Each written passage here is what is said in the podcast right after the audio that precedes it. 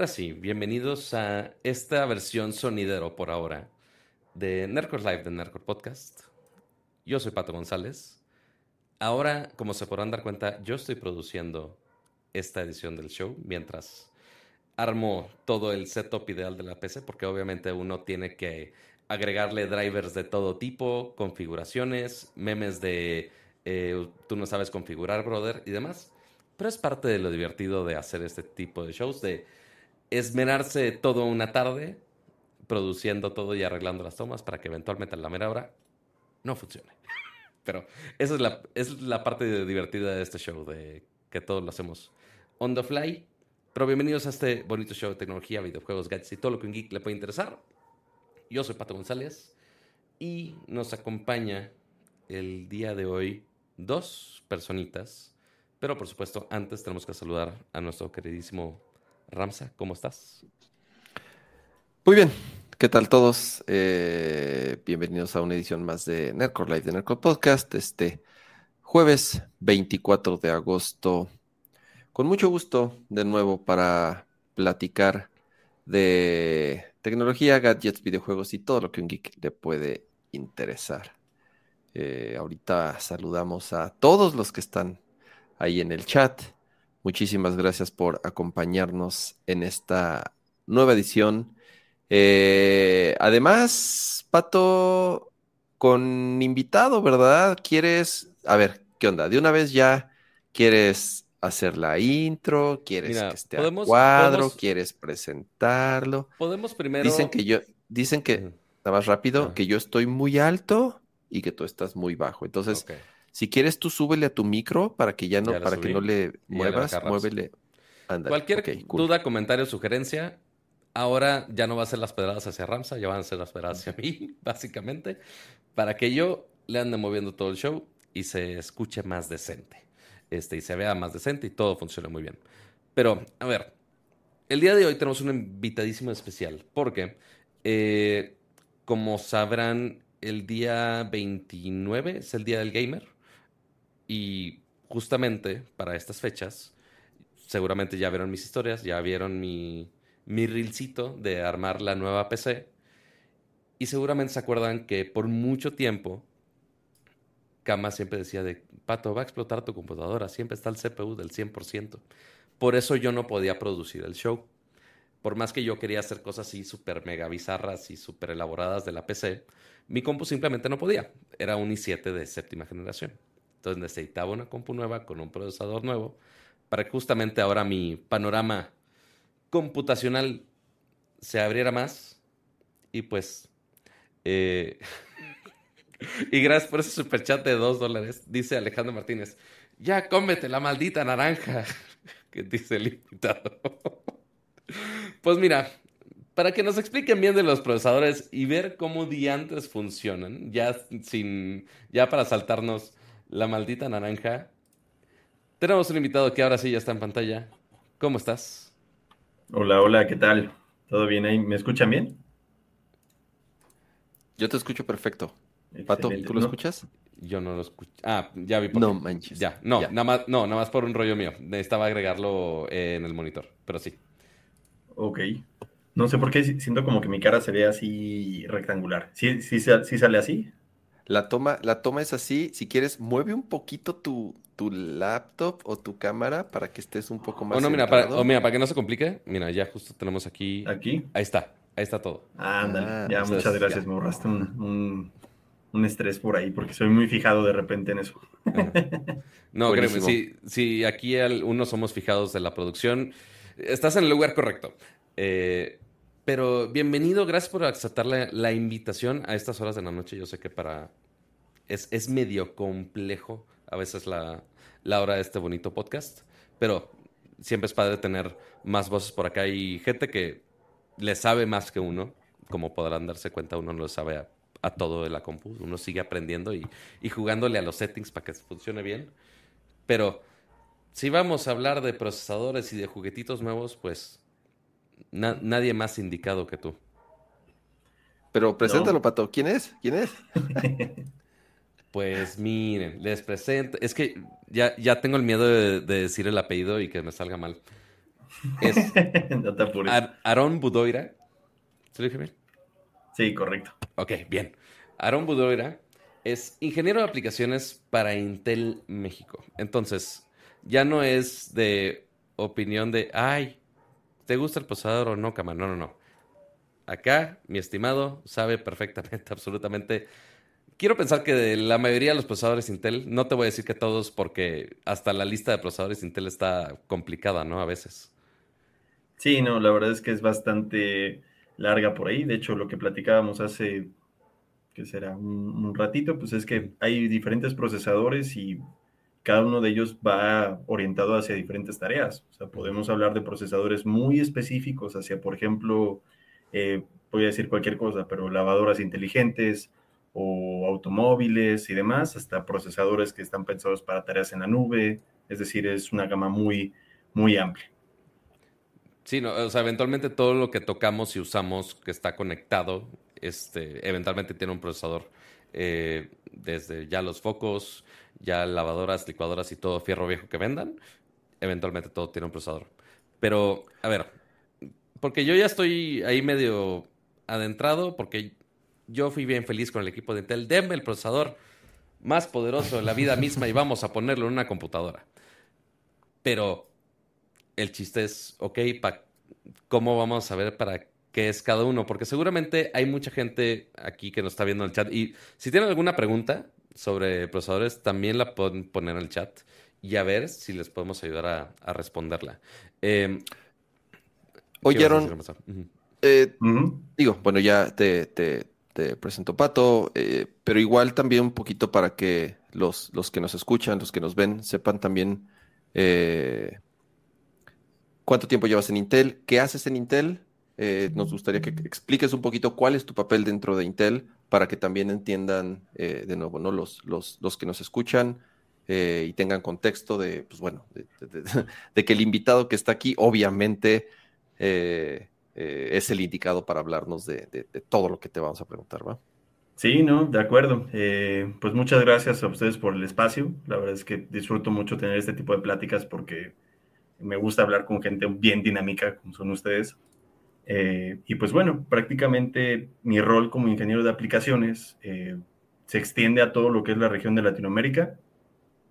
Y pues bueno, en pocas palabras, lo que a mí me toca es arquitectar soluciones alrededor de la tecnología de Intel. En Intel sí somos una empresa bien grandísima de procesadores y demás, pero más bien nos gusta pensar que somos una empresa grandísima de tecnología. Entonces, eh, tenemos mucho tema de gaming, tenemos mucho tema de inteligencia artificial, tenemos mucho tema de nube, y pues he tenido fortuna de colaborar en, en diferentes proyectos, es decir, desde proyectos que van al diseño de equipos gaming de manera local, hasta proyectos de robótica. Entonces, eh, hay una gama bien interesante por ahí y pues bueno, espero poder estar a la altura de, las preguntas que, nos hagan y poder contestar este, la mayoría. Hablaste de, obviamente, de, dependiendo de, del ramo, ¿no? Es eh, la diferente tecnología o los diferentes procesadores que tiene, que tiene Intel mencionaste gaming, viene el Día del Gamer, como dice Pato, creo que va a haber incluso, eh, empiezan a haber algunos eventos al respecto, ¿no, Pato? Del, al Día del Gamer, ¿mencionaste, mencionaste uno en particular? Sí, al menos este fin de semana eh, están haciendo un evento que apenas lleva, no me acuerdo si dos o tres ediciones, que es el Gamer G.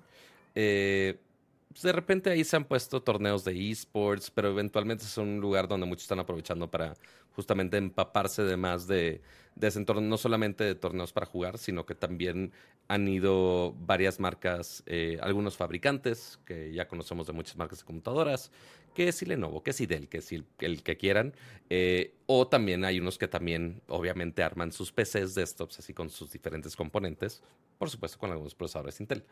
Eh, sí, ya quedó el micro, bendito sea el Señor. Y sí, sí era el input de la cámara, estaba agarrando el micro de la cámara y aparte este, ese era el issue, ya está. Eh, me tardé media hora en hacerlo, pero lo logré. Eh, pero sí, justamente también para los que no saben tanto y quieren aprender también más, a empaparse más, como yo que estoy intentando empaparme de cómo arreglar el maldito micrófono, pues también habrá gente que quiere armar su, su PC gamer para que ya no sea nada más jueguito flashero, como dice Kama, o jueguito rarito, sino que ya sea sacar el todo el ray tracing y todos los cuadros por segundo, que quizá incluso las consolas de nueva generación, que a veces ni esas pueden, y que nada más se puede compensar.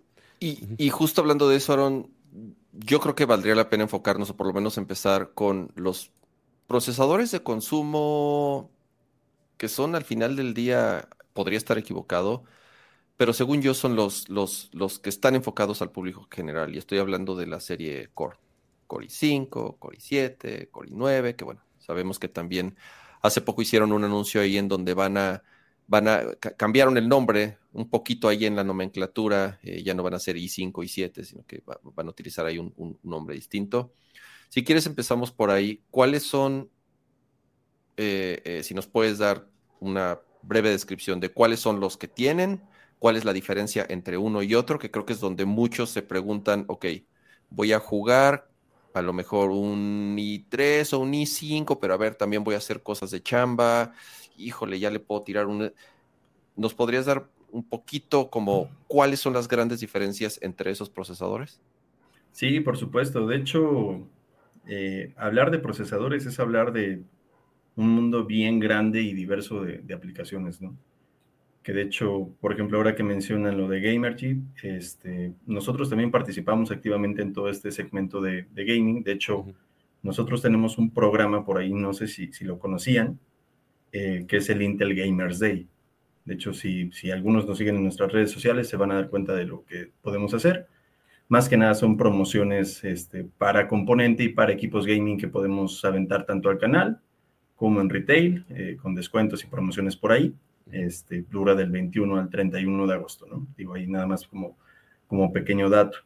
Ahora, regresando a este tema de las aplicaciones que nosotros podemos llegar a, manejar, pues la verdad es que son bien diversas y cada una va a tener como que propósitos diferentes para poder este, ejecutarse. Es decir, no es lo mismo estar hablando de un equipo que vas a ocupar para jugar, que vas a ocupar para editar video, que vas a ocupar para hacer streaming, que a lo mejor un equipo que necesitas nada más para, para ofimática. ¿Sí? Ahora, en ese sentido, y yéndonos muy puntual hacia el segmento de, gaming, que si quieren ahorita podemos ahondar un poquito más en, el resto de los segmentos, eh, siempre lo que nosotros recomendamos, y aquí hablando específicamente del segmento de desktop, es que puedas escoger el procesador dependiendo de para qué lo vas a ocupar. Entonces, en ese sentido, vamos a tener cuatro gamas muy, muy importantes, este, que es Core i3, Core i5, Core i7 y Core i9. Eh, como bien mencionan, este, probablemente se van a cambiar eh, los nombres. Cuando ya esté bien definido eso, este, por avanzar también, de hecho lo van a ver, pero eh, de momento manejémoslo así. Un Core i3 está pensado para poder cumplir con tareas básicas. ¿Ok? Sí vas a poder jugar eh, algunos juegos no tan pesados, no tan demandantes y demás, y te va a rendir bien. Si te estás adentrando un poquito más, y ya quieres tener como que un poquito mejor de experiencia, eh, me refiero a, experiencia de usuario, la opción es irte a un Core i5. Sobre todo porque en las nuevas generaciones empezamos a ver un tema de arquitecturas híbridas por ahí bien interesante eh, sobre todo a partir de Core 5 Y pues bueno, Core 7 está catalogado como que pues una experiencia bastante, bastante buena, una experiencia bastante, bastante eh, avanzada en ese sentido. Y un Core 9 pues está orientado para el que quiere lo mejor. Es decir, la mejor experiencia, le vas a sacar el máximo provecho. Tenemos hasta 32 hilos de trabajo eh, con arquitecturas híbridas y, y, demás. Y velocidades de reloj pues bastante altas, ¿no? Entonces, el Core i9 te diría que es como que la joya de nuestra corona, pero para el usuario que quiere jugar, eh, mi recomendación sería desde un Core i5 hasta un Core i9 sin problema vas a poder cumplir por ahí, dependiendo de lo que quieras jugar también, ¿no? Claro está. Sí, porque ya hemos platicado acá de, ah, oye, pues un LOLcito funciona casi casi hasta en una tostadora ya. Este, depende qué calidad gráfica le quieras poner y cuántos cuadros por segundo quieras.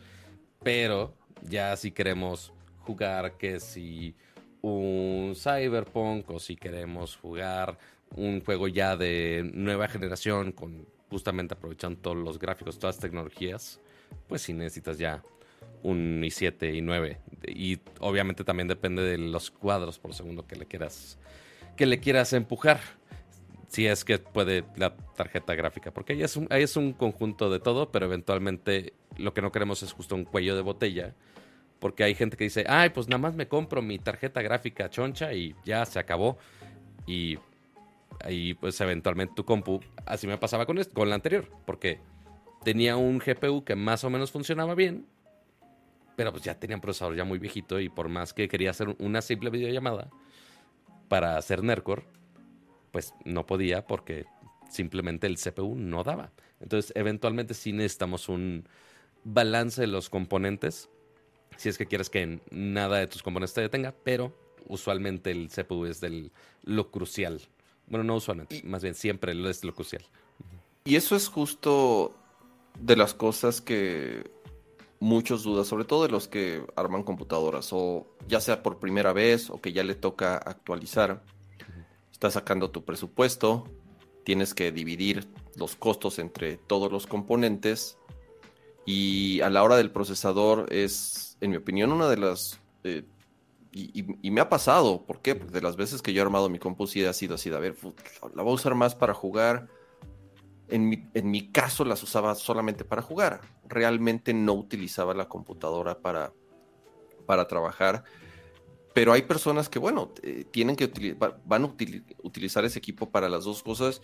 Y eso es lo difícil, ¿no? ¿Cómo, cómo encuentras ese balance entre sí voy a jugar, pero va a ser un poco más para trabajo? Y entonces eso en mi opinión es lo que de pronto no hay mucha información al respecto. Puedes leer reseñas, pero también las reseñas te van a arrojar números, ¿no? A ver, tantos benchmarks, pero pues, mucha gente no significa que son esos benchmarks, que son esos números. Eh, sí, ok, definitivamente si tarda menos tiempo en renderear un video, evidentemente el procesador va a ser más rápido, tiene eh, más cores, pero no necesariamente tener más cores. O sea, sí, dependiendo de la aplicación, los va a aprovechar pero muchas veces la gente se va con la idea de, ok, sí, voy a, gastarme, digo, si tienen la posibilidad y lo pueden hacer, pues adelante, es un procesador que les va a durar muchos años. Pero también, por, por falta de esa información, creen que tener tantos cores, cuando muchas veces las mismas aplicaciones que utilizan, o incluso los juegos, no todos los juegos están bien utilizados para aprovechar todos los cores. Entonces, eso es, en mi opinión, algo en donde no hay mucha información a la hora de hacer un balance de, ok, si es mi computadora más para jugar, más para trabajar, eh, cuál es el procesador adecuado, ¿no? Por, sobre todo también porque por, por los costos, o sea, y, se vale decirlo, el CPU es, junto con la tarjeta de video, pues los dos componentes más caros de una, de una computadora. Entonces sí es importante que estén bien informados, ¿no? Antes de aventarse a hacer la compra. Sí, sí, de hecho, e-, ese tema que mencionan es de hecho de los más importantes en el tema de computación. Y es que no siempre los programas van a trabajar igual. O sea, por ejemplo, no es lo mismo estar corriendo un juego que estar haciendo una tarea de renderizado. Se comportan muy diferente. Un juego te va a agarrar dos, uno, tres hilos a lo mucho. Y está bien, porque la comunicación ahí que, o sea, como opera es este, todas las instrucciones lógicas al procesador, procesador manda carga de, gráficos hacia la tarjeta gráfica, ahí libero cuello de botella y demás, y tengo esa comunicación que me sirve. O sea, por ejemplo, si es para jugar, eh, pues no necesitas realmente un procesador con muchísimos cores, sí que tenga cores este, decentes, pero también te tienes que fijar en las frecuencias, porque es el tipo de tarea que vas a querer este, realizar. Quieres que haya una rápida comunicación. Si lo vas a hacer hacia, por ejemplo, un tema de workstation, un tema de rendering, incluso temas de programación, pues lo que buscas realmente es tener una gran cantidad eh, disponible de cores. Entonces ahí sí te conviene tener un procesador con mayor core, que a lo mejor las frecuencias no van a ser tan altas o no podrían llegar a ser tan altas como los procesadores dedicados, pero te van a resolver la tarea mucho más rápido. Es, es una analogía por ahí y es una pregunta bien interesante, pero si tú estás construyendo una casa y de repente tienes opción de, contratar a a dos trabajadores que ves que están bien, bien ponchados, que pueden hacer el trabajo súper, súper rápido, y la opción de contratar a lo mejor a cinco trabajadores que están bien, o sea, no, no extremadamente fuertes, eh, ¿a quién escoges? Sí, ah, ah, ah, y, creo que y, va, va, del mismo lado eh, esta analogía y aprovechando que hablaste de los cores, los e-cores y los p-cores, también ese es otro tema. Yo no estoy seguro si tiene, no sé, dos generaciones, tres a lo mejor que se introdujeron, que se introdujo este tema de los e-cores y p-cores, a lo mejor no tanto. Y es, es algo que de nuevo no hay mucha información. Tal vez la gente sepa, ok, sí, unos son eficientes, ¿qué significa eficientes? Que consumen menos energía o no, o para qué tipo de tareas. ¿Qué nos puedes decir de los e-cores y los p-cores? E, ese tema está bien interesante y de hecho me acabas de, picar este Nimole, pero e, es una tecnología que viene de la generación anterior, es decir, de okay, tiene dos apenas. Sí, es correcto. Y fue bien interesante todo eso, porque el tema de la evolución en la computación, pues ha sido muy drástico, ¿no? Al principio era como que, bueno, a ver, tenemos eh, procesadores con un núcleo o con dos núcleos, ¿y cuál era la tendencia? Ah, pues hay que hacerlos más rápidos. Siempre la tendencia en la fabricación era, hay que meterle más velocidad de reloj y así hasta lo más que se pueda. así es, así es. Y, de repente alguien dijo, oye, ¿y si metemos más núcleos? Ah, la ley de Murphy, ¿te acuerdas de la ley? Supongo sabes, de, obviamente sabes de la ley de Murphy. claro, de, hecho, eh, eh, precisamente esa es la tendencia, o sea, vamos a meter más transistores en, en, el mismo espacio y vamos a tener más eficiencia energética, vamos a poder tener mayor cantidad de núcleos, vamos a tener velocidades más altas. Y, esta tendencia se siguió por mucho tiempo. Moore, es de Moore, perdón, es de Moore, la ley de Moore. Sí, no, yo también me quedé con que la ley de Murphy es... No, la ley de Moore, dije Murphy, esa es otra, esa es otra. Parecida, parecida. parecida. La ley de Moore, perdón. Pero precisamente ahora lo que estamos viviendo en temas de computación, y perdón si me ven así, pero me apasiona mucho hablar de estos temas, este, es algo icónico en la historia porque lo que estamos haciendo es mezclar dos arquitecturas. Es decir, eh, este tema que ustedes mencionan de los P-cores y los E-cores o los cores de eficiencia y los cores de desempeño. Es decir, a ver, llegamos a un punto en la computación en el que teníamos, imaginen ustedes, eh, núcleos súper fuertes, súper rápidos, que servían para todo, y de repente eh, el usuario sí jugaba, pero también de repente nada más abría un Word, o abría un Excelito, o abría un Google Chrome. Y esto, pues lógicamente requiere energía para encender el núcleo. Entonces es como que, bueno, pues, estamos haciendo tanquesotes para intentar apuntarle una mosca de repente. Exacto. Lo que estamos haciendo, sí, adelante. No, que ahorita lo que estoy poniendo es básicamente, aquí está basado apenas el de décima generación, pero para los que no ubican el término de P-Cores y, los E-Cores, eh, básicamente son, es un conjunto de parte del procesador ponerle núcleos poderosos y parte de los E-Cores son parte de núcleos eficientes. Entonces lo ves así con estas partes de P, que son justamente los que son las partes poderosas del procesador, pero para ahorrar energía, para procedimientos que están un poquito más rápidos, usas los de eficiencia. Entonces ahí es ese balance mágico que básicamente se usa en todos los procesadores hoy en día. Pero ahora sí, por favor, sigue, perdón. No, de, hecho lo, que mencionas es correcto y una manera de ejemplificar muy bien cómo esto nos beneficia a todos como usuario es eh, el siguiente ejemplo, ¿no? Piensen en una tarea de rendering. Eh, usualmente con las arquitecturas anteriores lo que pasaba era que tú empezabas tu render y por la naturaleza de la tarea se ocupaban todos los núcleos del procesador. Y esto que significaba que de repente si querías jugar al mismo tiempo que estabas haciendo el rendering o si querías escuchar música y demás, como que se trababa un poquito o de plano si tu procesador no, no, no era tan poderoso, te botaba un pantallazo o el famoso circulito azul de que estoy cargándome y no me molestes este, y demás, ¿no? Con este tipo de arquitectura, precisamente lo que podemos hacer es etiquetar las tareas que está haciendo el usuario. Y, esto está bien, bien interesante porque de hecho se hace a un nivel de sistema operativo. Nosotros tenemos un motor de inteligencia artificial integrado en el procesador que adivina o de alguna manera etiqueta las tareas que está haciendo el usuario. En pocas palabras, en este mismo ejemplo del rendering con las nuevas arquitecturas, eh, empieza igual, es decir, tú empiezas tu rendering, se cargan tanto los cores de desempeño como los cores de eficiencia, pero en cuanto tú minimices tu render para abrir un juego y demás, toda la tarea se va a quedar en los cores de eficiencia y te van a quedar disponibles los cores de desempeño. En pocas palabras, vas a poder jugar, vas a poder hacer streaming y vas a poder estar haciendo un rendering todo al mismo tiempo sin perder experiencia de usuario. No sé si me explico. Y me comenta Hishi en el, en, el chat, dice, los core híbridos son buenos para laptops, pero no funcional para PCs de escritorio. A lo mejor esa, y, te digo algo, podría ser la, eh, eh, de cierta forma, la primera idea que uno se puede dar al respecto. ¿Por qué? Porque son cores eficientes y uno asume, bueno, no asume, obviamente consumen mucho menos energía porque están, están están hechos y están dedicados para tareas muy, muy específicas que no son tan demandantes. Pero te digo algo, incluso en computadoras de escritorio, sobre todo en computadoras eh, modernas, eso es algo que yo en lo particular agradezco. ¿Por qué?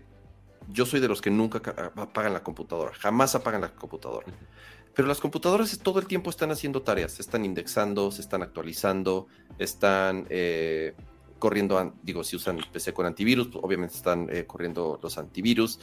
Y lo que sucedía antes es, como no existían esos cores, utilizaba los, los, normales, los poderosos, llamémosle así, el consumo de energía era mayor y entonces el, el, procesador pues se calentaba más, a pesar de que no era necesario. Y los ventiladores tenían que trabajar más, la computadora obviamente hacía más ruido y todo eso se traduce en mayor consumo de energía.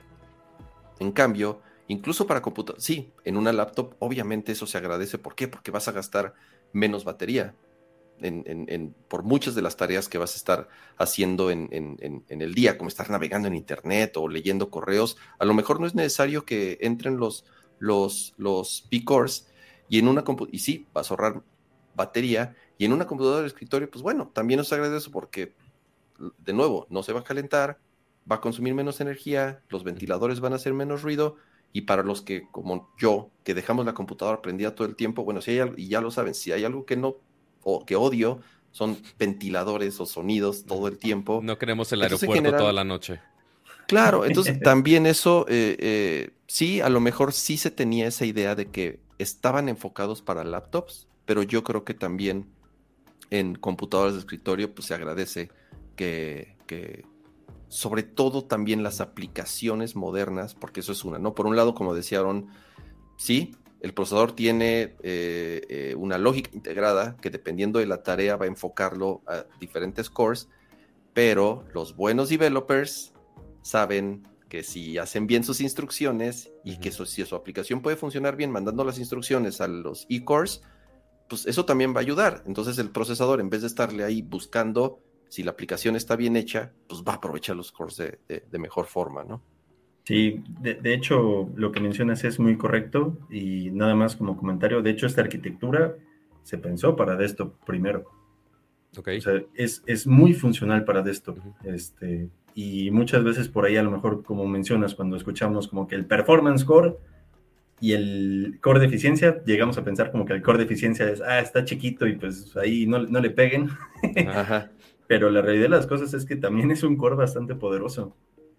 Obviamente el core de performance está pensado para llegar a las frecuencias más altas, para cumplir con las tareas más exigentes, pero no hay que menospreciar al core de eficiencia.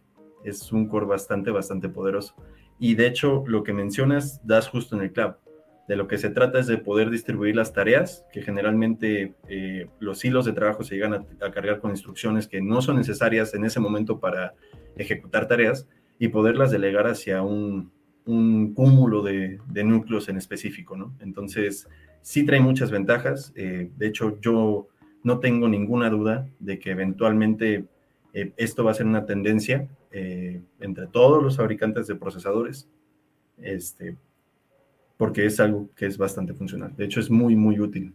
nada más como pequeño comentario, imaginen ustedes que el desempeño promedio, porque pues habría que meternos ahí a ver este, específicamente qué, pero promedio que tuvimos, y el incremento que tuvimos entre doceava, a, perdón, de onceava a doceava generación fue aproximadamente de un 35-40%. Ok. Gracias al tema de esta arquitectura. Nada despreciable. No, para nada. Em, Basta. Ah, y justamente, nada especial, uno, tener más poder y aparte que, digo, ahorita que mencionabas que sí estaba pensado en esto, pero eventualmente este, este tipo de arquitecturas también ya migró a estar básicamente en todos los formatos y se usa mucho, por supuesto, también en computadoras, no solamente escritorios, sino también laptops. Y preguntan aquí en el chat, porque en ambos lados vemos en desktops como en laptops, oye, S5 de, de decimotercera generación, pero ¿tienen exactamente el mismo performance la versión de laptop de escritorio o sí varían un poco? No, varían un buen.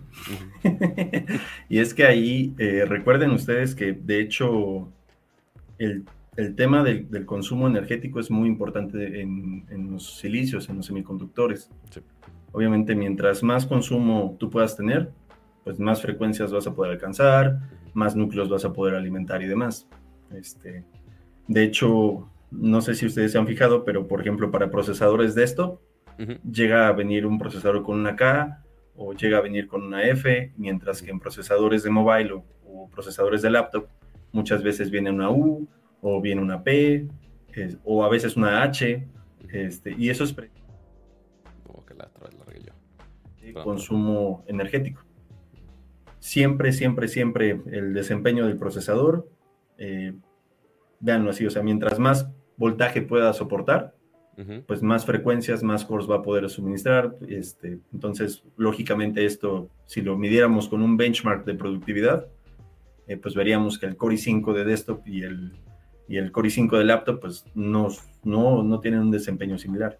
O sea, es muy superior el tema, o bueno, tal vez no muy superior, pero es superior el el desempeño del, desktop contra, contra el mobile.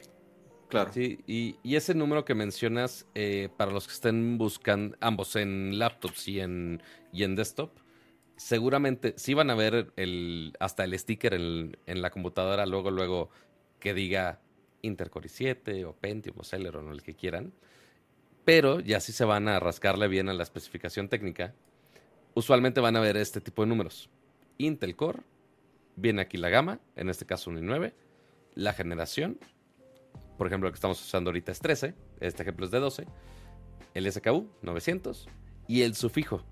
Esta, esta letra al final sí cambia totalmente eh, para qué está enfocado ese procesador, básicamente. Y ahora, oye, pero el acordeón de todas esas letras. Lo bueno es que aquí está el acordeón de todas esas letras. este, entonces, obviamente, cada uno de esos procesadores, dependiendo qué letra estás buscando, varía un poco el precio.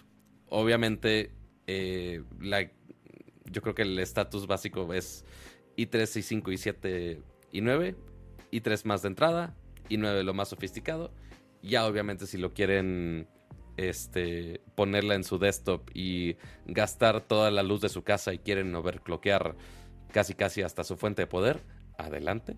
Este, hay un procesador específicamente dedicado para eso. Es nada más que chequen bien cuál es la letra indicada este, para que justamente puedan aprovechar esos procesos al máximo, ¿no? Y ya, esa era la parte del acordeón porque encontramos la infografía y dije, esto es útil porque eso, eso yo no lo sabía y no me lo sé de memoria, pero es, es bueno que tengan esa infografía y que la, la gran mayoría de las veces pueden checar todos los datos y todas las mejoras, eh, diferencias ya súper específicas, pues obviamente también en el sitio de Intel o también invitamos a, Aaron otra vez así, oye, ¿tienen duda de procesador? También invitamos a Aaron otra vez a que nos explique otra vez todas las, las diferencias de los procesadores, básicamente. Porque, porque incluso entre los mismos, o sea, como dices, Pato, no, ok, me voy a entrar por un i7 o un i9. Dentro de i9 existen estas subgamas sí con gráficos integrados, sin gráficos, sin, gráficos integrados, que se pueden overclockear. Y muchas veces, a lo mejor hay alguien que dice, ok, yo sí voy a invertirle en un i7 o en un i9, pero no me interesa overclockearlo. No me interesa preocuparme por enfriarlo, que es un problema. O sea, es, es, ya meterse en ondas de overclocking, es meterse a temas de eh, invertirle mucha lana en un sistema de enfriamiento líquido. O sea, de plano ya eh, eh, es, una de las soluciones que vas a requerir si, por, por, la cantidad de energía que consumen y por lo que se calientan los procesadores, ya requieres de un sistema de enfriamiento mucho más sofisticado. O incluso si tienes una tarjeta de video, o si vas a invertir en una tarjeta de video, a lo mejor no necesitas que tenga gráficos integrados. Y unos dirían, no, espérate, es importante tener gráficos integrados, porque si te falla la tarjeta de video, los gráficos integrados te van a ayudar a, que prenda la computadora y ya y empieces a debuguear y empieces por lo menos a ver qué es lo que puedes hacer con la tarjeta. Entonces, esa gráfica que mostraste, Pato, está buena, digo, no, vamos a deletrear ahorita todas, porque también este, eh, eh, si son, ni no las vamos a aprender, entonces. Vamos a aparecer clases esa de esta es la letra S. Porque claramente esto no es una S, pero yo no puedo solo, lo siento, amigos. Oye, Aaron, em, yo sí soy fan de Xeon. Usé Xeon, o sea, mis últimas dos computadoras fueron Mac Pros de torre con Xeons. Eh, yo sí soy, a mí, digo, yo, sé que es un, producto muy, muy particular, muy específico, pero a mí sí me gustaría que, antes de despedirnos nos hables un poquito de Xeon, cuál es la posición actual de Xeon, a quién está dirigido Xeon y... Eh, exacto, me, ¿para quién me encanta que Ramsa nada más está preguntando, haciendo esta pregunta de Xeon para eventualmente justificar a su esposa de, Ah, claro, Aarón dijo que yo soy un caso de uso súper justificado para comprar un Xeon, por supuesto. Pero ahora Porque además, o sea, digo, seguramente incluso yo a lo mejor ni siquiera aprovechaba el verdadero potencial de, la arquitectura de Xeon, pero bueno, es, eh, los, son los equipos que, que, utilicé muchos años. Sí, de hecho, ese tema de Xeon también es un mundo bien, bien extenso porque podemos estar hablando de Xeon, que por ejemplo el Xeon W está dirigido para temas de workstation.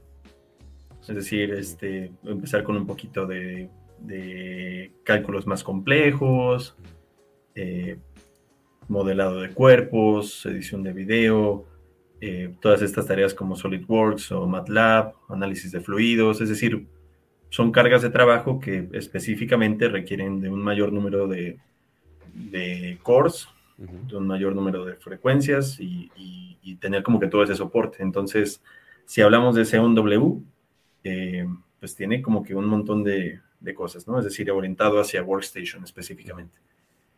De ahí podemos subir más y empezar a, eh, empezar a hablar de lo que son los Xeones de entrada o lo que actualmente son los Xeones C. ¿sí? Estos eones ya están pensados para aplicaciones de servidor, es decir, este, por ejemplo, un front web o aplicaciones que no te requieren, este, digamos que dentro del mundo de los servidores, eh, los servidores más chiquitos, ¿no? Para eso estarían pensados los EONE. Y después vamos a tener lo que son los EONes escalables. Actualmente, de hecho, eh, no tiene mucho que nosotros lanzamos la cuarta generación de procesadores Intel Xeon escalables.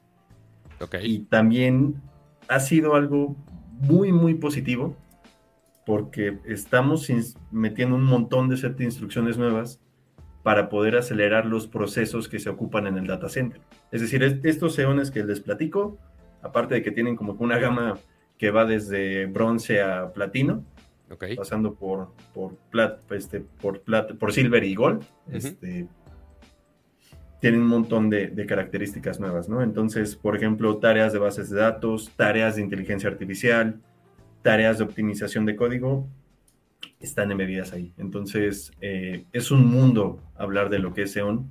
Hay un montón de aplicaciones que se pueden tener. Y si les comentaba que para, digamos, definir las cargas de trabajo en un equipo de cómputo personal, tenemos que tener ciertas consideraciones. Eh, en el mundo de los servidores tenemos que tener el triple de consideraciones. Si lo vas a estar haciendo por nodos, cuánta cantidad de memoria necesita tu aplicación, cuánto almacenamiento necesitas, si vas a meter máquinas virtuales. Es decir, es, es un mundo bien, bien, bien, bien extenso. Y si se les hace que tenemos muchas variedades en el tema de core, en Xeon tenemos todavía más. Con todo sentido, porque son, un, no voy a decir de nicho, porque obviamente, o sea, eh, miles y miles y miles de empresas utilizan esta tecnología, pero sí es, es eh, un producto mucho más complejo, por lo que mencionas. Yo sí me desconecté un poco eh, de la tecnología de Xeon pues, en, los, últimos años, por eso, por eso te quería preguntar.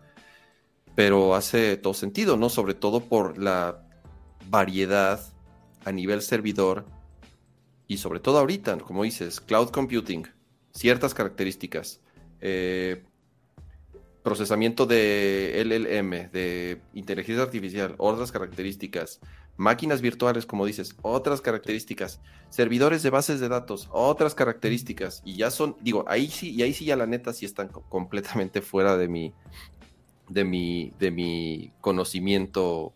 Eh, sí, o sea, y por si les faltaban gamas, o sea, si están los Xeon y Xeon Platinum, este, y todas las variedades dentro de esas. Y hoy te estaban preguntando en el chat de, oye, ¿qué pasó los Atom? Ahí están los Atom todavía y están los procesador Intel Inside, que para son cosas de, de IoT.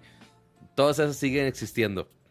Eh, hay un procesador para cada cosa y eventualmente más cosas inteligentes salen cada segundo.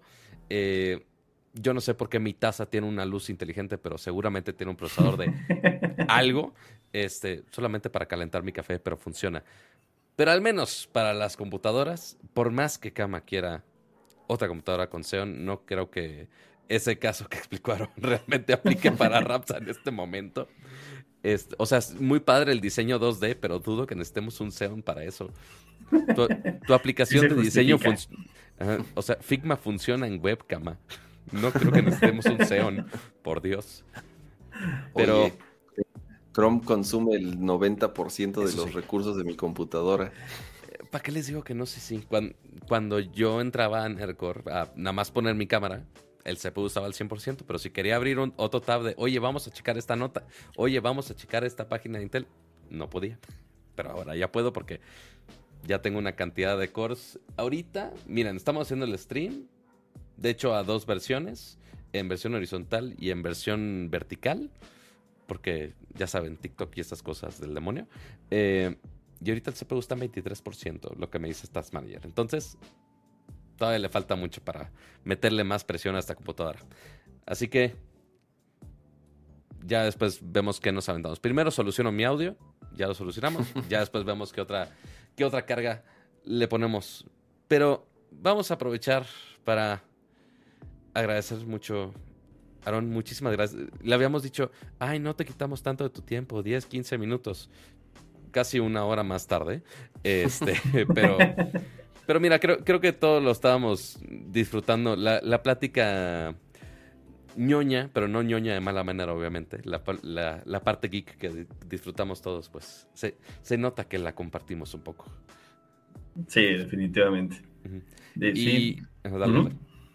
No, al contrario, agradecerles mucho el tiempo. La verdad es que, digo, si quieren platicar otros 10 minutos o algo así, yo no tengo ningún este, inconveniente. ¿eh?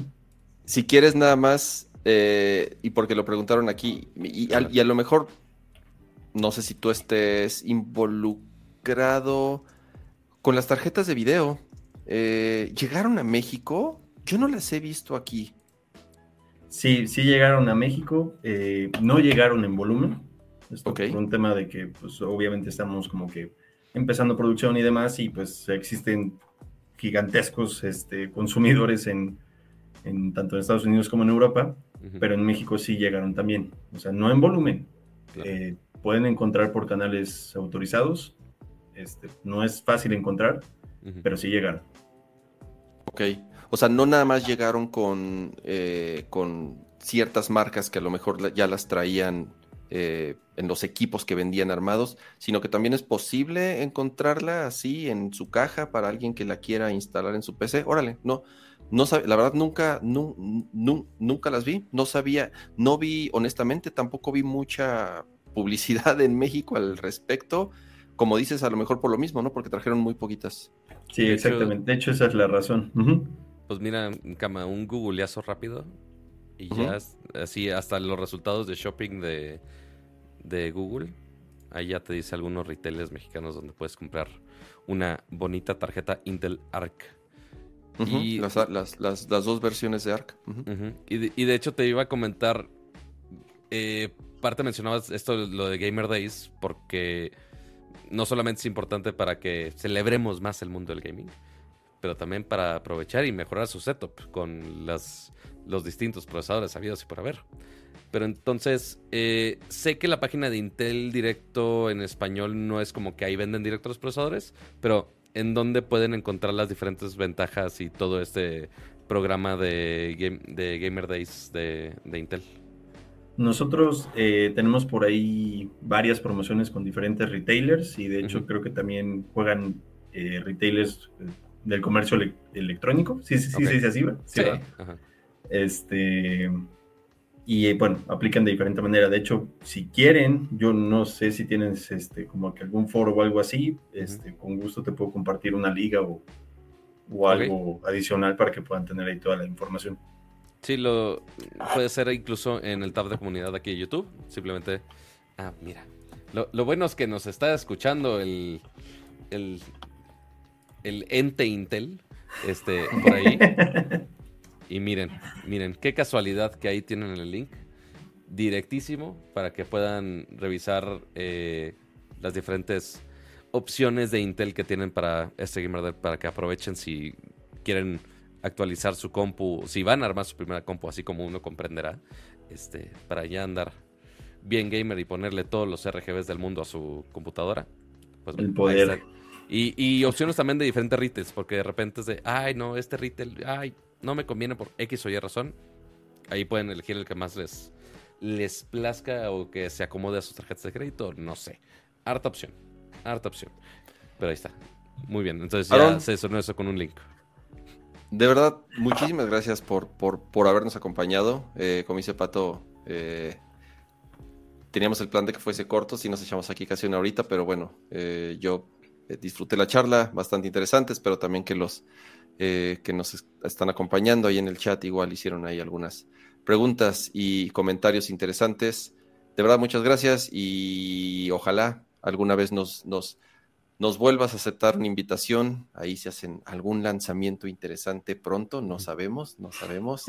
Este, guiño guiño. Te vamos, te vamos a, a, molestar a ver si nos acompañas de nuevo, ¿va?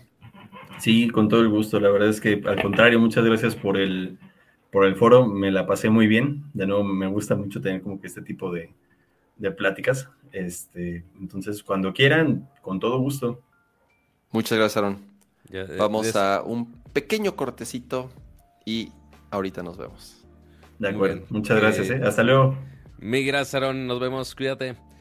Y de hecho, me encanta que Kama dice, ay, vamos a ir a un pequeño cortecito. Pero aquí no es necesario este pequeño cortecito, Kama este, ya pues simplemente la, vida sigue aquí. Este, y todo está en una sola composición, no necesitamos cambiar de colección de escenas ni nada. Este, Pero igual muchas gracias al equipo de Intel que nos ayudó a hacer este bonito setup de este computador que estamos usando. Aaron, muchas gracias por su tiempo. Eh, para explicarnos todo este lío de los procesadores que incluso hasta a mí de repente se me puede complicar y espero les haya sido de utilidad para todos ustedes también. Pero a ver, Cama. ¿Qué más tenemos de hablar el día de hoy? Digo, ya nos echamos casi una eh, horita de Intel, lo cual estuvo son, muy bueno. Son 10.40. Vamos a hablar, yo creo que sí valdría la pena aquí un eh, par de temas de tecnología antes de pasar a gaming, que es en donde tenemos la gran mayoría. Vamos a hablar de... A ver, Pato. A ver. Si tienes trolls en una red social, si te están acosando. Creo que ya sé de cuál estamos hablando y tengo miedo. ¿Qué es lo primero que haces? Cuando alguien me está molestando y el fan número uno de usar esta función en las bonitas redes sociales era Kira, justamente. Y Oye, si alguien está molestando, estás viendo algo que no quieres ver, te están diciendo algo que no quieres que te digan, pues simplemente bloqueas al usuario y ya te quitas de problemas, no te llega una notificación, no te está acosando y ya todo mundo feliz. Pero parece ser que esa solución no le gusta a todo mundo. A nuestra personita favorita no le gusta esa solución. Yo no sé por qué. ¿Dio alguna razón, Pato? A ver, la, nota es que eh, Elon Musk dijo que va a quitar o va a eliminar, no sé cuál sea eso, o sea, la opción de bloquear usuarios en Twitter, bueno, en X. En ex Twitter.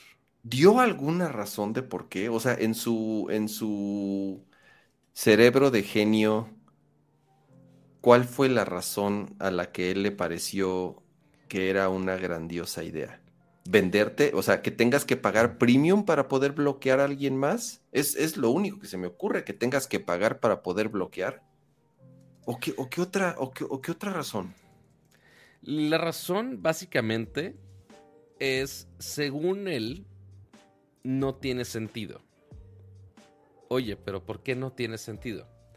Porque, al menos en Twitter, está más fácil porque no te hacen tanto rollo para querer hacer una cuenta nueva. Porque, ok, ¿qué pasa si tú bloqueas a alguien? Oye, y yo quiero realmente ver y ver lo que está poniendo cama y molestarlo. Ah, pues me hago otra cuenta voy y lo molesto y hago lo mismo. Y ya. Entonces, ahí es donde dice, pues realmente no tiene sentido. Puedo nada más mutearlo y en teoría hace lo mismo. Un gran entre mm. comillas en el hace lo mismo. No, porque esa persona puede seguir leyendo. Y a ver, Mario, no, le demos más vueltas al asunto. Yo, quise dar un intro un poco sarcástico, pero lo que dice Mario es, obviamente, no le, gusta, no le gusta el bloqueo porque pues hay menos interacciones y menos vistas. Obviamente, esa es la razón.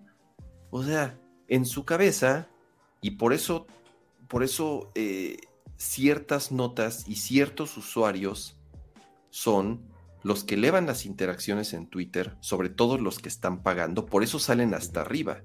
Porque comúnmente son mm, incendiarios o tóxicos o lo, que le quieran llamar. Y eso genera interacción, mucha interacción, negativa, tóxica, pero genera interacción, genera números. Y eso es en lo único que piensa el güey ahorita, en números. Y, y nada más dense una vuelta por lo menos de la última vez que estuve ahí, o sea, la porquería de anuncios que me salen, puro producto milagro, ¿Sí? puro producto basura de AliExpress. Pato, otra cosa, el, ¿te acuerdas que antes la etiqueta de ad o de promoted tweet estaba, era muy clara y sabías que era un promoted tweet? Ahora ya, lo escondí, ya lo microescondieron en, ¿En el menú de los tres puntitos? O sea, es, esa es la realidad. Es lo único que quiere. No, está bien. Es, es su, ya lo he dicho muchas veces, es su juego, es su juguete, que haga él lo que quiera.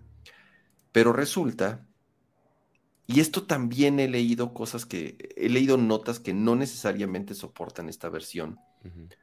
Porque se estuvo diciendo que si eliminan la opción de, bloquear, es posible que Apple, que, rompa ciertas reglas del App Store y que sí puedan dar de baja la aplicación del App Store. Eso es, es, sé que salieron notas al respecto, te digo algo, no lo leí a detalle como para saber si sí es cierto eso. Deja tú que hayan salido notas, Kama. Ni siquiera tenías que irte tan lejos. Porque Elon Musk, siendo Elon Musk, eh, no sé cómo le hace para siempre hacer esta genialidad. Y mira, de hecho, por, eso me gusta el que pueda poner esta toma extra. Nomás la tengo que poner más accesible. Siempre hace esta genialidad.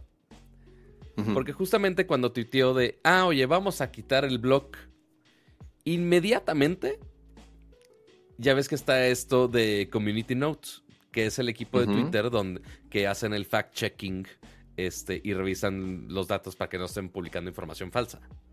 Ok. Obviamente lo corrigieron de inmediato. Entonces pusieron, oye, Elon no puede hacer esto.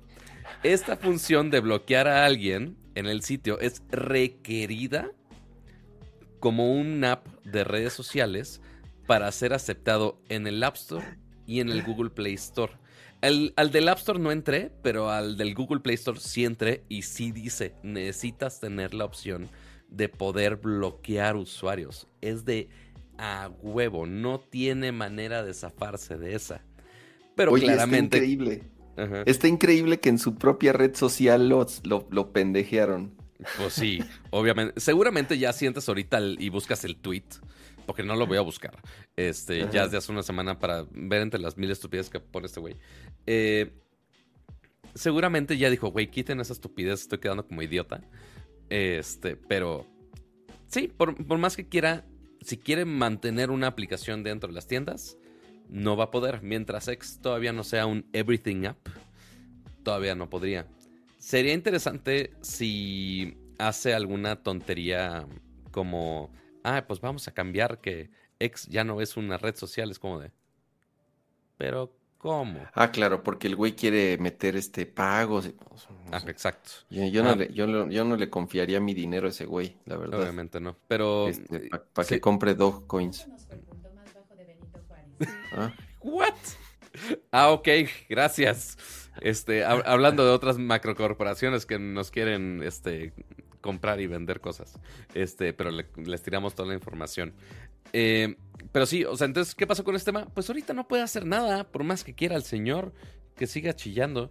Eh, pero quién sabe si alguien lo bloqueó o qué le picaron las costillas para que quisiera. Me, me metía por web, porque ya no tengo la aplicación, a mi cuenta de ex.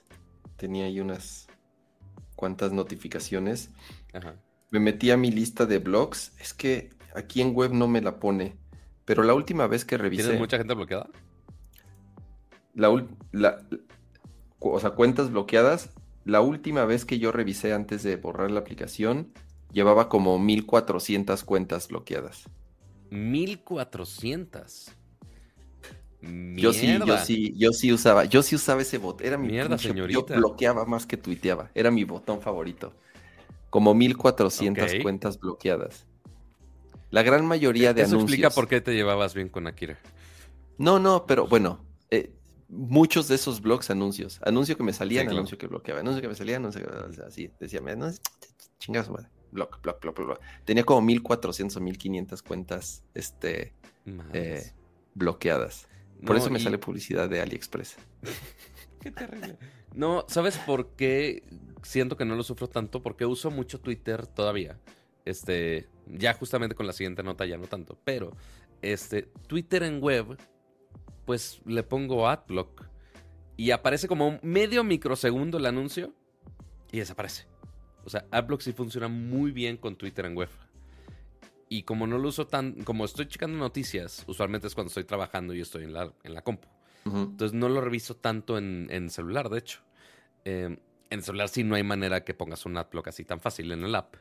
Eh, pero en la versión de web sí, tiene. Entonces ahí está. Me encantaría decir que es un pro tip, pero no es un pro tip. Yo creo que todos lo hacen. Eh, pero ¿sabes qué es un mejor pro tip? El suscribirse a Nerdcore Podcast como Gustavo Picasso, que ya es miembro por 29 meses que dice, hola, revisando cómo van mis acciones de Nercor. Pues stonks.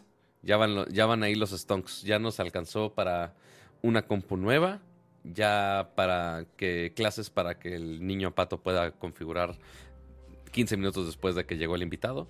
Este, y también ya puede leer los superchats como el de Oscar Sánchez de 50 pesitos que dice, yo no le entiendo a las pestañas de para ti y siguiendo, me sale lo mismo en ambas pues se supone que siguiendo si es los que tú activamente le picaste follow. Y en orden cronológico. Y en cronológico, también importante. Y la opción de para ti, que todavía sigue en Twitter, muy parecido a lo que está en TikTok, por ejemplo. Se supone que es más algorítmico. Sí te salen los que sigues, algunos, pero también te aparece cuentas que no sigues. Este, que ahorita es como en threads, que sí te aparecen, este, es más algorítmico y nada más te nutre contenido de quien sea básicamente. Eh, y a veces de las personas que sigues.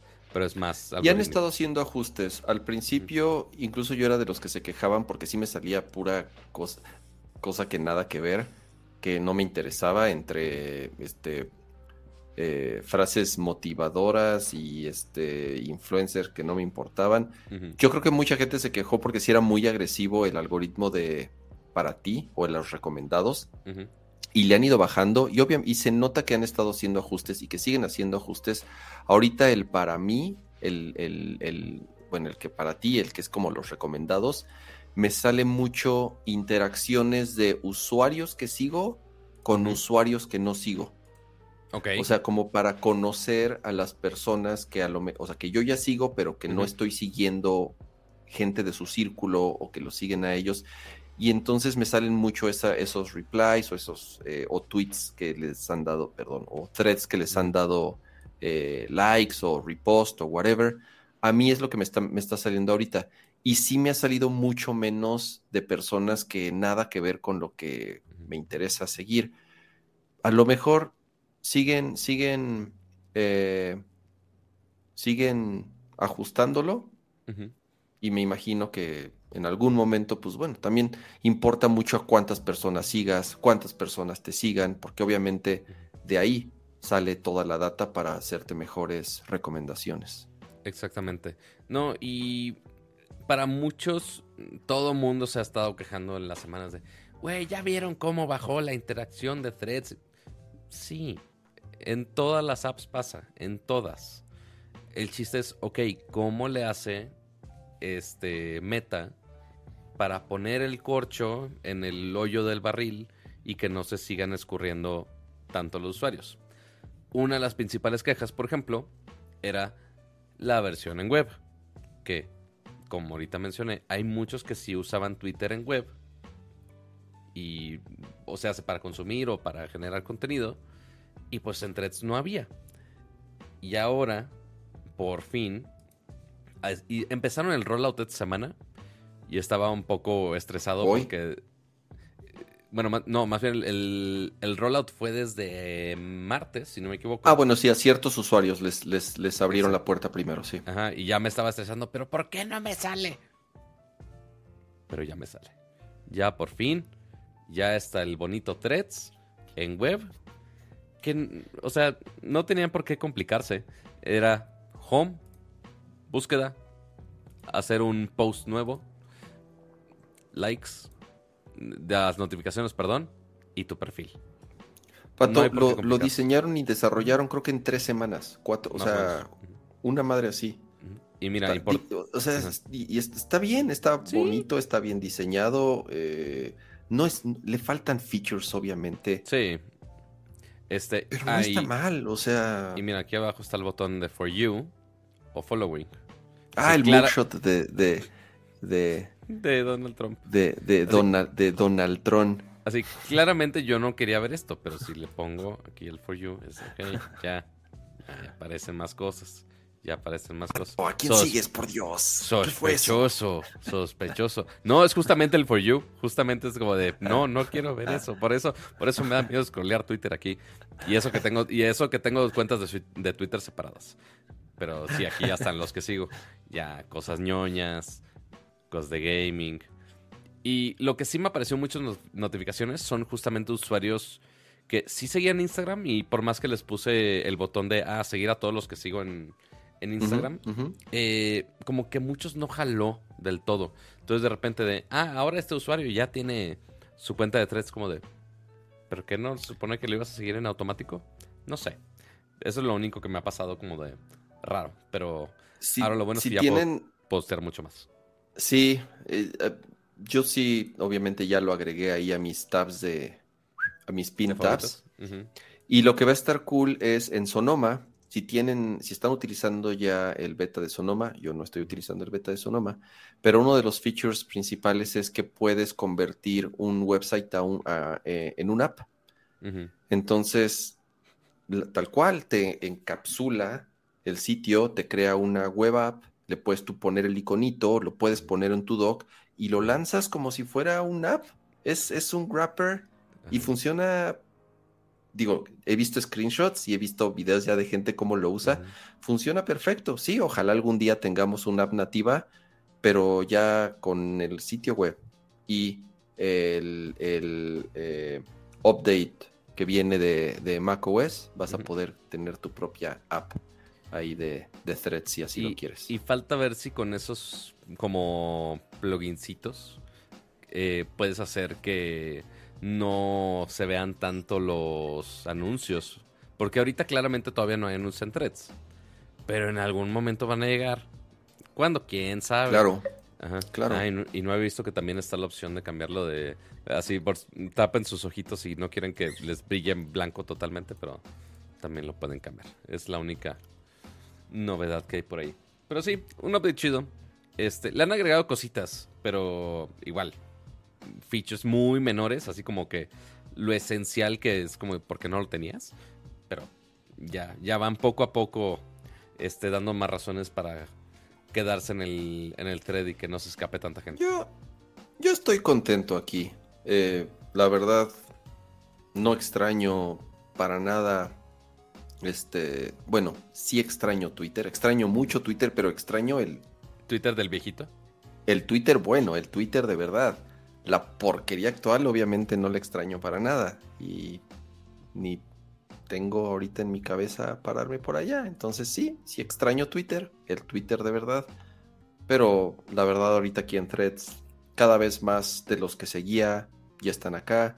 A lo mejor no postean tanto, pero las interacciones son buenas. O sea, eh, preguntas algo, te contestan, puedes responder, porque digo, por lo menos a mí sí, digo, no, no es que tuviese miles de followers, pero a, mí a lo mejor sí de pronto se me perdían algunas, algunas menciones o algo así.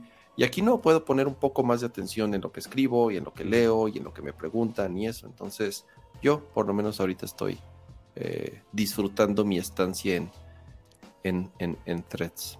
Para los que están de necios eh, tuiteando.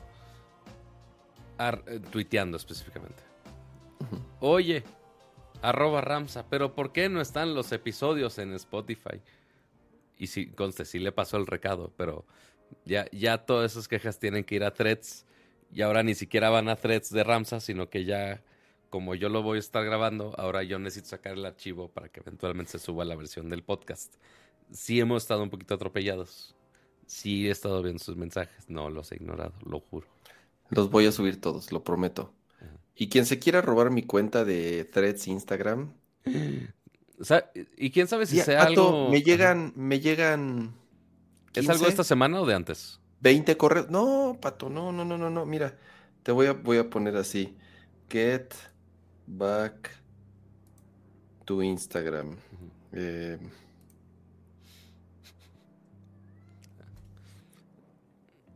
Así, sí, no, te creo totalmente. ¿eh? Eh, esta semana para mí fue intento de robar contraseñas.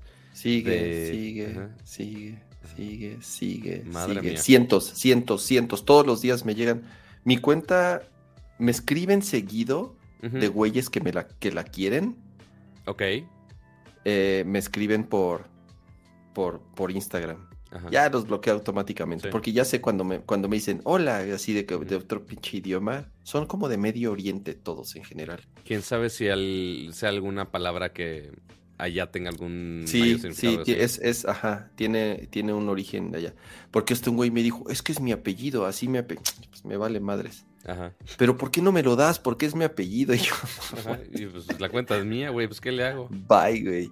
Pero, Pato, diario. Y con threads, y ahora que salió threads, bueno, más, güey. Más, más. Claro. Sí, porque el arroba de Instagram ya lo tenías de hace rato. Sí, claro.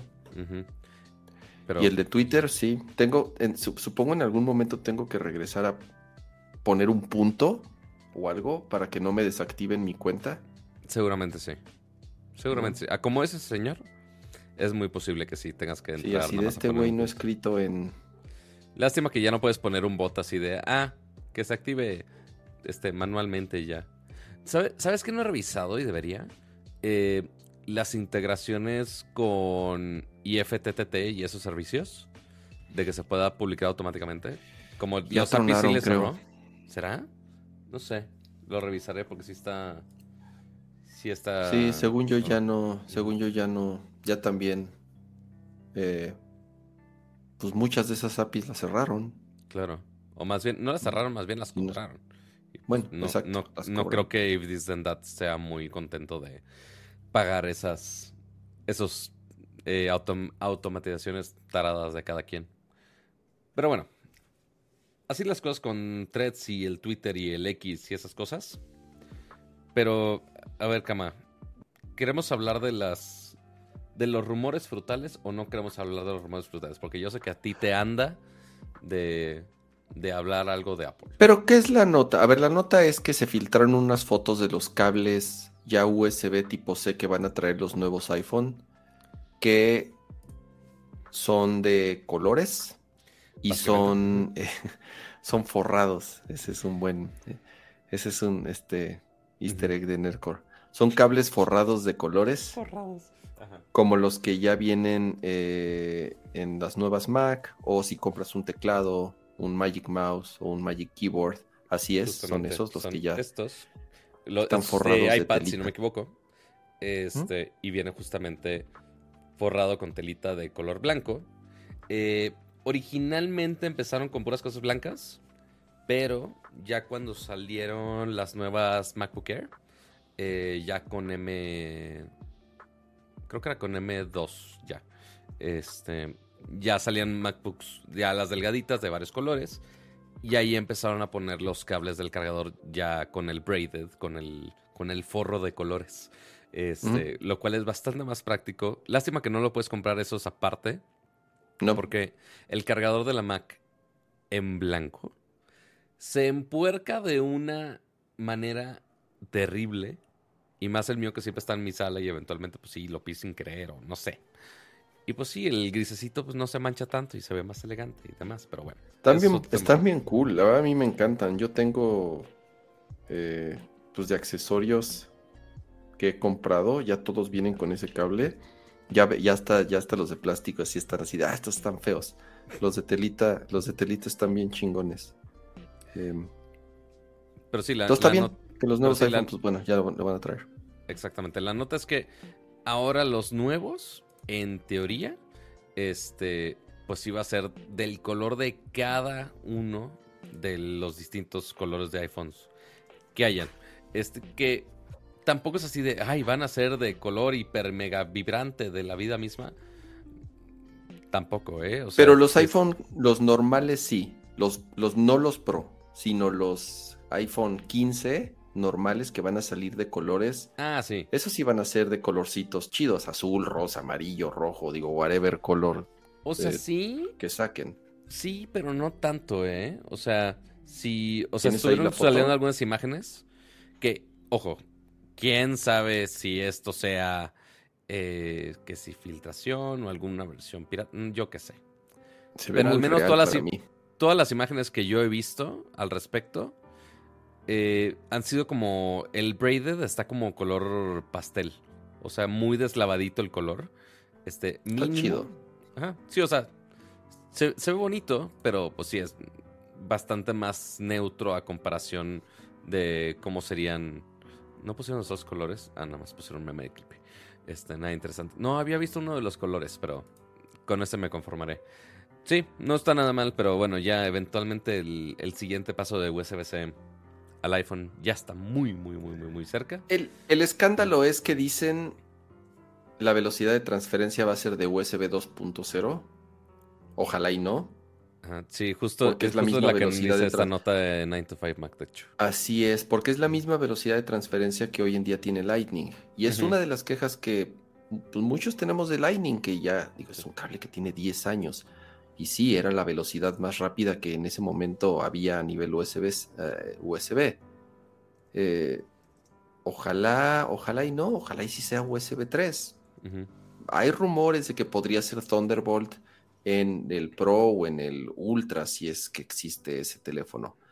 Pero en los iPhone normales, o a lo mejor es que dice que el cable incluido, o sea, puede ser que el cable incluido sea de esa Mm. velocidad, pero que si compras un cable o si tienes tú ya un cable USB, Híjole. C, No está tan descarada la idea, ¿eh? O sea, puede si ser. el cargador rápido ya lo vendían aparte, pues quitaron el cargador por completo, entonces ya es comprar el cargador aparte. Que pongan el mínimo indispensable para que no los demanden. De, ah, ¿cómo el iPhone viene sin cable? Este, porque en algunas regiones sí a fuerza tienes que traer un cable. Eh, sí se han metido en problemas con los que, en algunas regiones que sí tienes que traer el cargador. Pero tiene sentido de, oye, vamos a poner lo mínimo indispensable. ¿Qué es lo mínimo indispensable? Que cargue. que ¿Con cargue. qué color? Me vale. Que cargue. Porque la realidad, Pato, es, y a ver, y yo soy y me considero power user. ¿Sabes cuántas veces, Pato, cuántas veces transfieres datos por cable de tu teléfono a tu computadora? Dime. Muy rara vez. Muy rara vez. Nunca. Nun- yo nunca, yo- o sea, yo Hay no algunos recuerdo. casos donde sí. Digo, ¿Cómo por la, por la misma razón que está esa función en el iPad, por ejemplo. Oye, ¿cada cuándo lo voy a hacer? Seguramente un usuario normal no. Pero sí hay gente que con mucho gusto pasaría un video mucho más rápido o pasarlos de alta calidad de su iPhone a la Mac y poder editar los videos en la Mac. O, por ejemplo, en los eventos de Apple. ¿Sabes cuánta gente está intentando usar AirDrop para pasar esos videos? Chingos. Y pierdes dos horas nada más intentando pasar el archivo y nunca sucede. Eh, sí, o sea, A eventualmente... lo mejor ¿quién como yo todo ya lo hago con, con, con cloud, o sea, todo se sube a- a- por la nube y ya prendo mi Mac y ya está ahí para que lo descargue. A lo mejor es eso, tal vez yo me acostumbré mucho a utilizar todo en iCloud y por eso no, nunca jamás la conecto por cable a mi computadora. Sí, porque digo, también esto del USB 2.0.1. Bueno, pues limita casi todas las funciones que ya vemos en todos los demás dispositivos.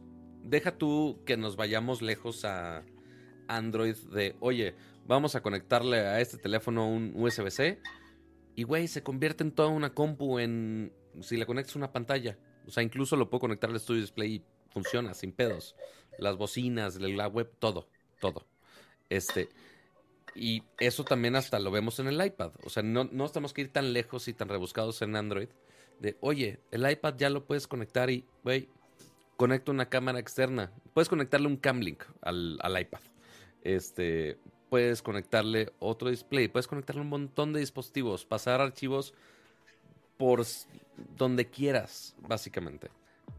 Eh, y ¿Por qué le puedes conectar un disco duro y, o sea, sí También. tiene otros, otros usos. En el Para iPhone, los que compran, si compras el de 100, bueno, ya es 256 el mínimo, o 128. Creo que 128. 128. Pero. Pon tú, ahora das una razón de, oye, tomas un friego de fotos y videos. Fotos y videos, sí. Oye, ya no tienes que comprar el de un tera. Ya puedes comprarte el 128 y compras un disco duro aparte. Por ejemplo. Pero claramente Apple no te lo va a poner fácil. Esa es otra. Este, con, con una Mac ahorita sí lo puedes hacer. O sea, por más que sea USB-C, sí le puedes conectar un disco duro y ya le pasas los archivos como quiera. Eh, y aparte, eso sí no creo que vaya a estar en esta versión, a menos de la primera versión de USB-C en el iPhone. Eh, mi idea guajira de, ah, oye, vamos a sacar poder de cómputo del iPhone a otro dispositivo. Porque una cosa es el iPad que lo puedes conectar al monitor y ya lo tienes básicamente como una PC con múltiples monitores y todo increíble, funciona muy bien. Este, y más con el Studio Display. Pero mi idea guajira de, imagínate que tenga un tipo DeX el iPhone de, oye, conéctalo a una pantalla que pueda hacer otras cosas. O más guajiro todavía, ya esa es así mi idea muy, muy, muy fumada, que sea el, el procesador de un, de un Vision no tan pro. Si es Thunderbolt, que le pase el display, que le pase el procesamiento en una versión que el procesador no está en el headset, sino que está en un teléfono que ya está cargando contigo. Esa es mi idea así ya súper mega guajira. Sí, yo sí de no. Pero no. así en, en, do- en dos, tres años, quizá. Quizá. Pero ahorita está too soon, creo yo. Es- eso es lo que podría hacerse con. O sea, técnicamente se puede. Falta nada más que Apple quiera hacerlo. ¿Tres semanas para el evento? Más o menos. Menos. La idea Ajá, dijimos Creo que menos de tres semanas. Que sí, más o menos. Porque recordemos que más o menos estamos apuntando que va a ser 12 de septiembre. Eh, entonces, más o menos por esas fechas podríamos ya enterarnos de todos los detalles de los nuevos, seguramente iPhone 15, iPhone 15 Pro. Quién sabe si Ultra, no lo sé. Pero lo que sí vamos a ver es que vamos a agradecerle a Alejandro Alt por ese bonito super chat de 20 pesitos. Muchas, muchas gracias. Super líderes, super, super chivas, super líderes, ¿eh? Además. Dios mío. Este, estaba pensando en, ahorita que estaba Cama diciendo de, oye, hay que cambiar los stickers del, del canal, porque sí, ya están muy desactualizados. Este, dije, ay, si, si hago emojis de que nos estamos peleando, así, si es Nercor picante, tendrías tú que estar con una playera de las chivas y yo con una playera, quién sabe, o si de los tigres o de las rayas, para que sea así totalmente opuesto. Quién sabe. Eh, pero esas son las noticias de Apple por ahora, no, no hay tanto, la verdad. Eh, pero pues sí, ya en pocos días seguramente veremos absolutamente todo. Y cuando, el, lo que más esperamos yo creo que es el precio en México. A ver si se adapta al superpeso o no se adapta al superpeso. Habrá que esperar. Yo creo que, Cama, hacemos el salto a la siguiente categoría. Dale. ¿Estará el volumen correcto la pleca? Prepárense. 3, 2, 1.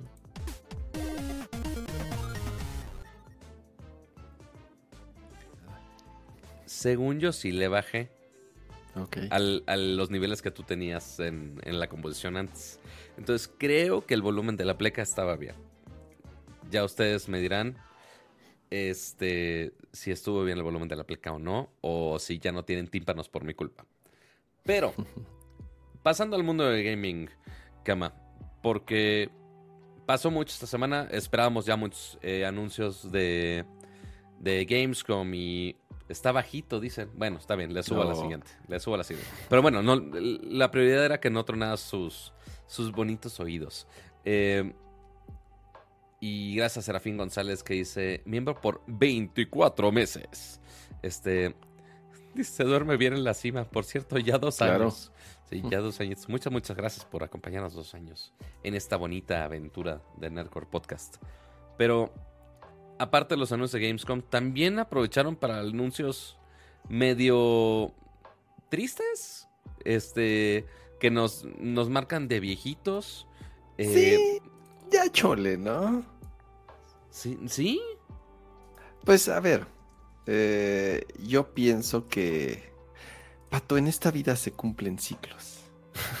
o sea, sí, Cama, pero literal, el primer juego emblemático de Nintendo fue con ese personaje y el que le dio voz a ese personaje. Literal, desde... ¿Fue mi primer videojuego? No fue mi primer videojuego. Oficialmente mío, mío, mío, personal, que me hayan dado a mí, o sea, que no haya jugado en casa de un primo, una madre así. Con mi primer consola de videojuegos que me llevó Santa Claus, con mi Nintendo 64, afortunadamente mi reacción no fue Nintendo 64. Afortunadamente tenía cierta cordura en su momento. Y por supuesto venía el Mario 64. ¿Por qué es importante Mario 64? Obviamente había Mario antes. ¿Por qué es importante Mario 64? Porque en ese juego fue el primer juego de Mario donde Mario tenía una voz. Y que la voz era así de media frase. Nada más el ¡Woohoo! y cosas así. Eh, ¿Por qué estamos intentando hacer castings para.? No sé. Eh, el punto es que esos efectos de sonido, esa voz, la hacía nada más y nada menos que Charles Martinet. Y que no solamente hizo la voz en ese juego, sino que hizo la voz en el siguiente juego, y en el siguiente juego, y en el siguiente juego, y en el siguiente juego. Y ya no sé cuántos más juegos que le sigan. ¿Algo ibas a decir, Cama? Yo creo que desde que lo abrieron de la película, ya era una señal. ¿No crees? Parte podría ser, o sea, sí, o sea, ahorita ya todo A ver, sí, porque sí participa en la película, pero a ver, o sea, habla que este nada más segundos. Y sí, son segundos, pero de, hecho es parte interesante que rol le dieron en la película. Pero bueno, Charles Martinet le dio la voz a Mario en todos los juegos desde Nintendo 64 hasta ahorita. En todos los juegos, él es la voz de Mario. Eh, y también participó en la película. Eh, sabemos que Chris Pratt hizo la voz del personaje de Mario, pero eh, aparece con dos personajes. Uno es Jumpman, que es básicamente el personaje clásico de Mario, incluso antes de que tuviera una voz, este que sale en la pizzería italiana. Y la otra voz que hace, ya algunos así medio buscándole de más, es como de, ah, no mames, sí tiene un chingo de sentido es la voz del papá de Mario en la película. Entonces, como de, ah, no mames, si era el papá de Mario, porque era su voz y ya se va, es como, ah, qué pedo. Pero hace la voz diferente, no hace la voz de Mario. Exactamente. Este, sí, ya, ya lo hace como voice actor, este, real, no que nada más habla en Mario. Eh, justamente como dicen en el chat, sí, es, el papá de Mario. Pero, ¿por qué decimos todo esto? Porque en un anuncio muy raro, eh, porque pues, prácticamente yo creo que ninguna marca se había asociado tanto a la voz de una sola persona para su personaje. Y básicamente Nintendo anunció que Charles Martinet ya se iba a retirar de ser la voz de Mario e iba a pasar a ser eh, embajador de, de Mario, lo cual no sé qué significa eso, pero el punto es que prácticamente ya no vamos a escuchar la voz de Martineta en juegos nuevos. Y no sé, me queda duda todavía. No, Wonder no. ¿No? Ya dijeron que Super Mario Wonder va a ser el primer juego en donde va a tener ya Mario voz nueva. Ahora, el, el tono de la voz creo que va a ser el mismo. Incluso si vemos el trailer, no estoy seguro si, si se escucha en algún momento a Mario decir algo o, lo que sea. Nada más el salto, seguramente. Es nada más el wahoo y ya. Y creo que se escucha igual. La única diferencia es que pues ya no es Charles Martinet, eso yo sí leí, ya no es él el, que, el que va a prestar su voz para, para el siguiente juego de Mario, que ya sale. ¿Por qué Super Mario Bimbo? En, en, un mes o algo así. No sé de qué hablas. Pusieron Super Mario Bimbo en el, en el chat, pero no entiendo el por qué. What? No entiendo. Pero Bimbo es ah, estaba viendo, estaba viendo su edad. Tiene 67 años. Eh, no hacían, o sea, digo, realmente, pues ya el güey vivía de las regalías, supongo, y de, y de hacer la, de lo que le pagaba Nintendo para cada cinco años o no sé cada cuánto tiempo eh, volver a grabar lo mismo, así de, uh así de, ¿qué quieren que grabe? oye, así, me imagino que el güey llega, el güey llegaba a la cabina de audio, así con, sus notas, así de, traigo, traigo muchas ideas nuevas de todo lo que puede decir Mario en el siguiente videojuego. Y Miyamoto, no, no, eso, yo no, solo Wahoo, solo Wahoo. así no va a decir más Ajá, pero podemos así, no, solo Wahoo. Y ya, entonces el güey ya pues todo de así, se, se, se, se, se entriste, o sea, se ponía todo triste a, volver a grabar por décima vez las mismas cinco frases y ya dijo, ya, I'm sick of this shit. Y entonces ya se retiró. No, no sé, no tengo idea. Realmente no he eh, revisado así su IMDb, así en qué otras cosas haya estado fuera de Mario. Este, no mames, estuvo. O sea, quiero contar ahorita de cuántos juegos estuvo. Pero imagínate, nada más en la MDB dice que estuvo en 209 cosas. Este. ¿Y hacía otras voces que no eran de Mario? Pues al menos. Ah, sí, algunas de, de narrador. En una en Dragon, Dragon Ball Legends. Eh, en Ah, pues la voz de Wario también, por supuesto. Ah, sí. Este. Pero no, tiene algunos otros juegos, fíjate, que no solamente son de la, de la Mario familia, por así ponerlo, pero claramente la gran mayoría son... O sea, porque imagínense, no solamente son los, eh, los juegos principales de Mario, es cada maldito lugar donde salga Mario.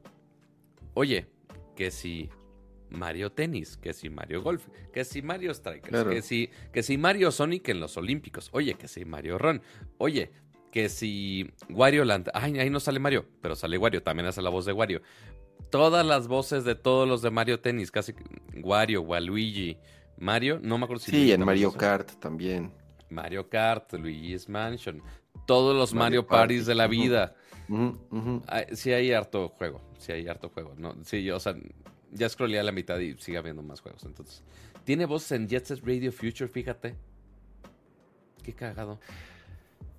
Mira, seguramente va a seguir haciendo. Bueno, no, sé si eh, este retiro sea completo. Me refiero a que ya no va a volver a prestar su voz para películas o videojuegos o series. O sea, que se retira de, del doblaje completamente y ya va a tomar este papel 100% eh, que es el de embajador mundial, que por lo que entiendo es nada, o sea, va a viajar diciendo yo fui Mario. Y Ni siquiera eso, va a decir Wahoo y Lo vas a, vas a poderlo contratar para las fiestas de tus hijos, para que vaya así a, así de, pero le tienes que decir, señor, pero no vaya a tomar mucho, por favor, porque a mí, creo que sí conté esa historia, ¿no? en, en nunca, Nunca se me va a olvidar. Este, Dios mío, en la peda. Kira y yo cagándonos de la risa porque un par de veces estuvo a nada de caerse a la fuentecita del hotel, entonces. Madre mía. Madre Ay, nunca. Es que no, es que está muy cabrón porque lo veo y lo escucho y nunca se me, nunca, no se me va a quitar de la cabeza la peda magistral que se puso en esa fiesta.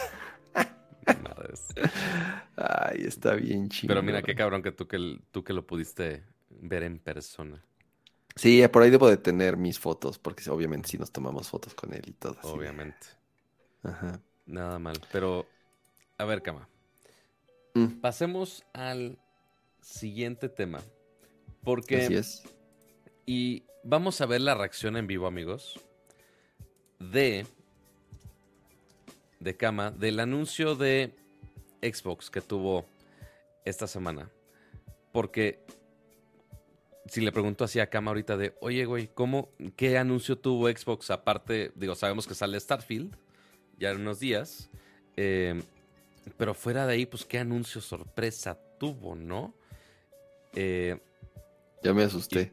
¿Ya te asustaste? No sé de qué no sé qué vas a decir. No, es que no estoy encontrando la maldita nota. Este. A ver, dame dos segundos. Ah, en lo que le encuentras, muchas gracias, José Luis Sánchez. Ya miembro por 28 meses. Wow, ah, ya pues. más de dos años siendo miembro Max. Dice, buenas noches. Ya pedí el Millo Mini Plus, me lo vendió. Bien, bien. Buena compra. Está, yo estoy fascinado con mi Millo Mini. Con el Millo Mini. Este. Maldita sea, ¿por qué no lo encuentro? ¿Qué le hice a mi vida para que no encuentre ese maldito tweet? Pato, em, maldita sea. El punto es, Kama, seguramente tú ya viste que en PlayStation, eh, pues ellos no sacan tantas ediciones especiales, sacan poquitas. Pero eh, lo que Sony hizo es que puedes quitar la carcasa ah, eh, de tu PlayStation 5 y puedes sacar algunas carcasas de colores. Medio feitas, por cierto. Pues sí, hay una que otra. Y eh, de repente, ¿qué fue la... que hizo otras? Creo que la morada y la negra son las menos, no sé. Hay una como guinda, esa está muy fea. Ajá, que también está en los controles, ¿no? ese no me gusta. Me gusta uno que es morado y el negro, pues bueno, pero también está muy como muy aburrido. Pues mira, cama. Ahora Xbox ahora tiene las suyas.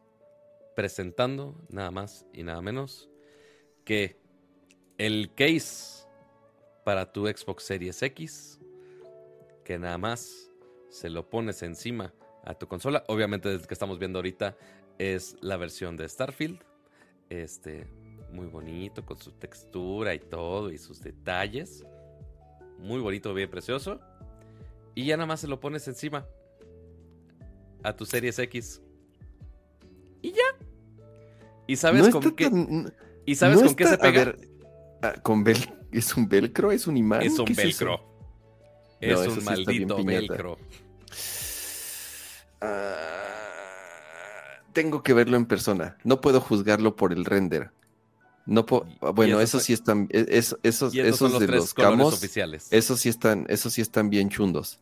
El de Starfield, el de Starfield, lo que pasa es que a mí me gusta mucho el diseño de Starfield que hicieron para el control. Sí, la neta lo hicieron muy bien. Y este también ¿Qué material es? Me imagino que es como el de las iPads, como, como el, algo así, como el smart cover de las iPads. ¿Será como eso? La verdad no sabría decirte. No sabría decirte. Creo que importa mucho el material para poder juzgar si es algo que se va a ver bien o se va a ver bien piñata. Y a ver qué tanto se ensucia también. Por eso, o sea, si le puedes pasar un trapito, depende de, qué, de, qué, material. Como dice Oscar, si es de carbón, de cartón, pues no, obviamente no. Si es de eh, si es como de este material, como de espumita, por eso te digo como el de los iPads, esas madres se ensucian de verlas y es imposible limpiarlas. Si, si, te cae así grasa, ya, ya se quedó ahí para siempre, ya te fregaste. Oh, ¿Quién sabe de qué material sea? Pero mira, la solución. ¿Sabes qué es lo peor, Pato? Que te apuesto que después de este video, mañana lo va a poder comprar en AliExpress. Del, de, de Spider-Man de Pokémon, de, de, las chivas, de, de, de todos, nos, de todo. Se van a robar el molde. Es más, ya, ya ahorita en China ya los están fabricando y mañana vas a poder comprar el, el, el tuyo, este del América, Pato, para que se lo pongas a tu Ay, mío, ¿por qué? ¿por qué me haces esto? ¿Por qué me haces sufrir nada más imaginando semejante cosa tan horrorosa? Eh, pero a ver, Cama, no es una pieza de plástico moldeada este, de cierta resistencia como son los de PlayStation, por ejemplo. Es un bill cover que se pega con velcro en la parte de atrás. ¿Cuánto debería costar? Eh, eh, de nuevo, depende mucho, mucho, mucho, depende mucho del material, pero no pagaría más de 30 dólares. Pues... 29.99. Qué bueno que no leíste el resto del tweet porque Xbox piensa que estos cuestan 49 dólares. No, es mucho. Básicamente, un poquito menos de un juego por un case de tu Xbox Series. No sé, de nuevo. A, lo mejor si el material me sorprende y que todo encaje perfectamente, o sea, que la ranura que la neta se ve que sí está así muy bien hecho. Que la luz se ve perfecta, que los botones están perfectos. O sea, si realmente está ah. hecho perfecto. Me acabo de dar cuenta de algo bien estúpido, pero mira. ¿Qué? Bueno, no, no necesariamente estúpido, pero, pero que es la solución que había. Ya ves que aquí tiene como una solapa, aquí del lado izquierdo. Ajá. Tú dices, pues, ¿para qué es? O sea, porque no, no, es como que encaja así, no es origami ni nada. ¿Para qué no es para que no, para que no pegue en el piso. Exactamente. Nada más es una... Tiene que ser suficientemente resistente para que nada más no pegue en el piso esta parte. es lo que te digo, se ve muy endeble, que no se doble esa parte. Eh, el de Starfield está, está bonito. Me sorprende que no vayan a sacar un Xbox edición Starfield. Es su... También. Porque con... Es su lanzamiento más importante en los últimos cinco años. Pero que también quién sabe cuánta gente está ahorita comprando consolas. Eh, porque sí, muchos ya tienen su Xbox Series X, entonces para también sacarle varo a los que ya tienen su consola, pues también su case. Pero no tanto como los que le sacaron provecho a esta compra de 10 membresías de Nerdcore Podcast de Alex LR, que regaló 10 membresías. Muchísimas, muchísimas gracias, Alex. Eh, se agradece bastante el apoyo. Y los que se ganaron las membresías, Schaffer, Yois, Uriel, Taco, Ulises, hashtag Filmica, Mauri, Aldo, Orlando, Augusto, Serafín, Ricardo. Felicidades ahí por la membresía. Este. Y mira, ahí ya dijeron, ah, pues eso pudo haber sido parte del case, pero también podía ser algo más importante y más útil como las membresías de Nercor. Es justamente el ejemplo. Muchas, muchas gracias, Alex, de verdad. Y, los que se ganaron su membresía, continúenla, continúenla. No nada más, no nada más que sea el, mes que les regalaron. Ojalá puedan eh, eh, Uno, que la continúen. miembros de, de Nercor, así es, para que sigan apoyando el, el podcast.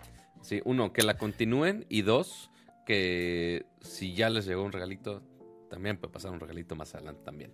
Este, para que todos los que están en el chat salgan con su bonita insignia verde. Mira qué padre así verlos así en el chat con, con tanto iconito verde. Qué así da gusto, así da gusto. Así es. Mira, por más que el, eh, está alguien que es pato azul, lo siento, el color de moda ahorita es el verde. Este, y así, y ahorita mi pared yo de maldita sea.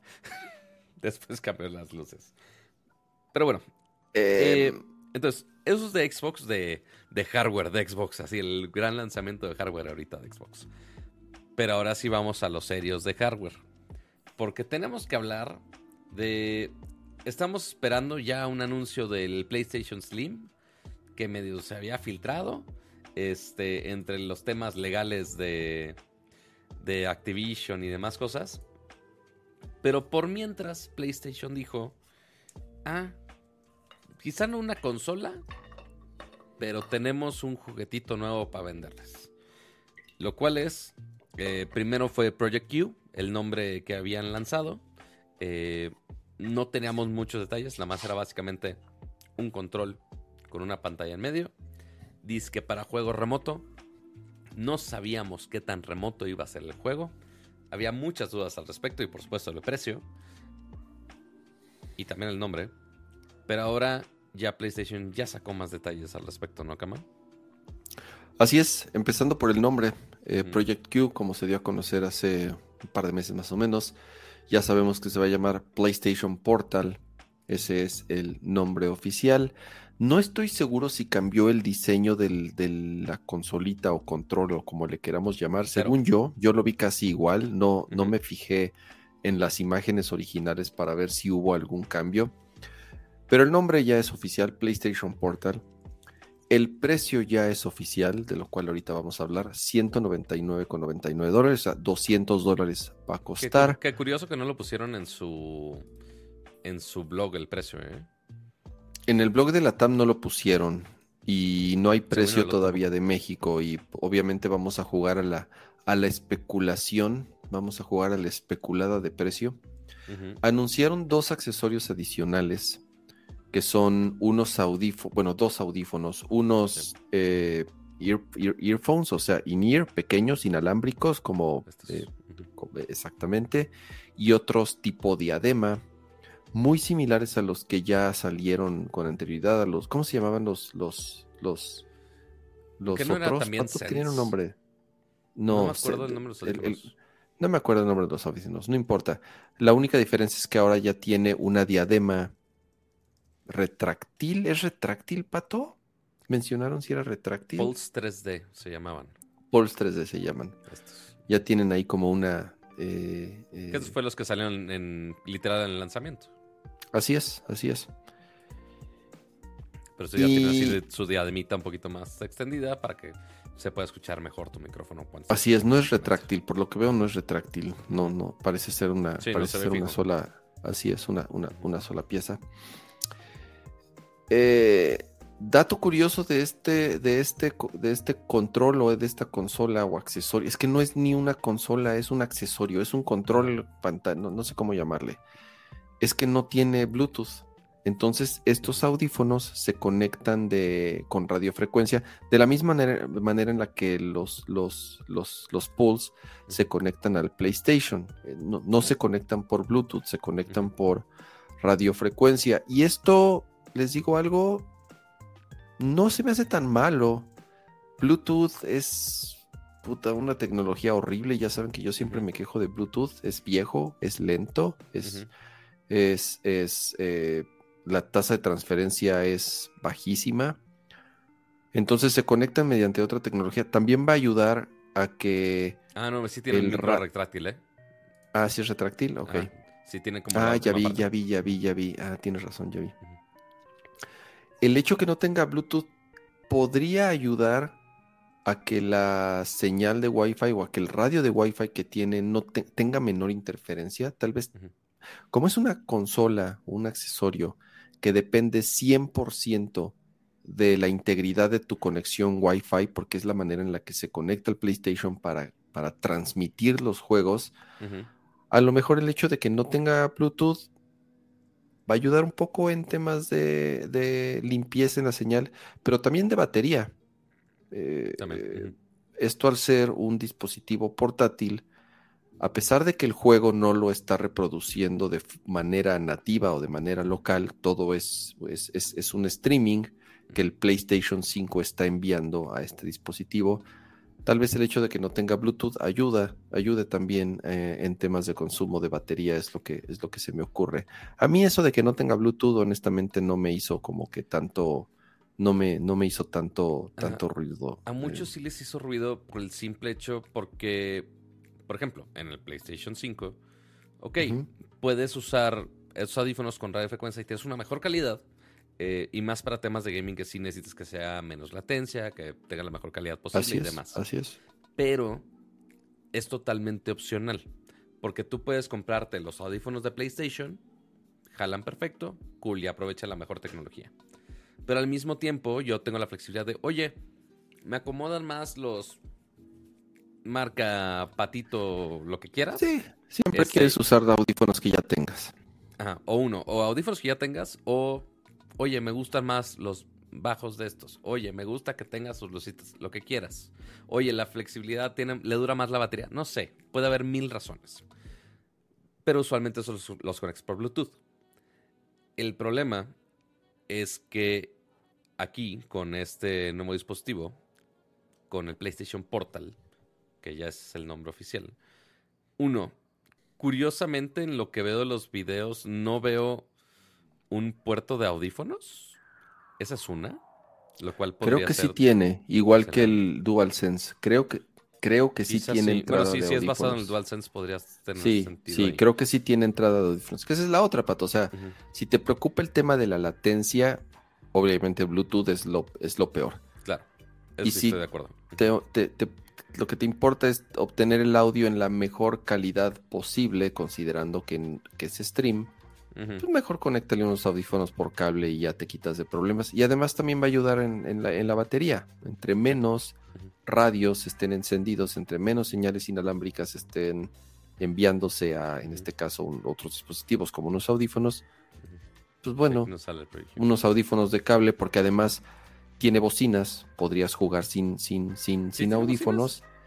Tiene bocinas, claro, Pato. Puedes, puedes, puedes, jugar, puedes jugar con la bocinita que tiene, pero también eso consume energía. Las bocinas también consumen energía. Entonces, mejor le conectas unos audífonos por cable, se ves, se va a escuchar mejor. Digamos, ya me compré unos audífonos Sony de más de 5 mil pesos. la mejor cancelación de ruido de la vida misma son audífonos Bluetooth. Me estás diciendo No te escucho nada, Pato.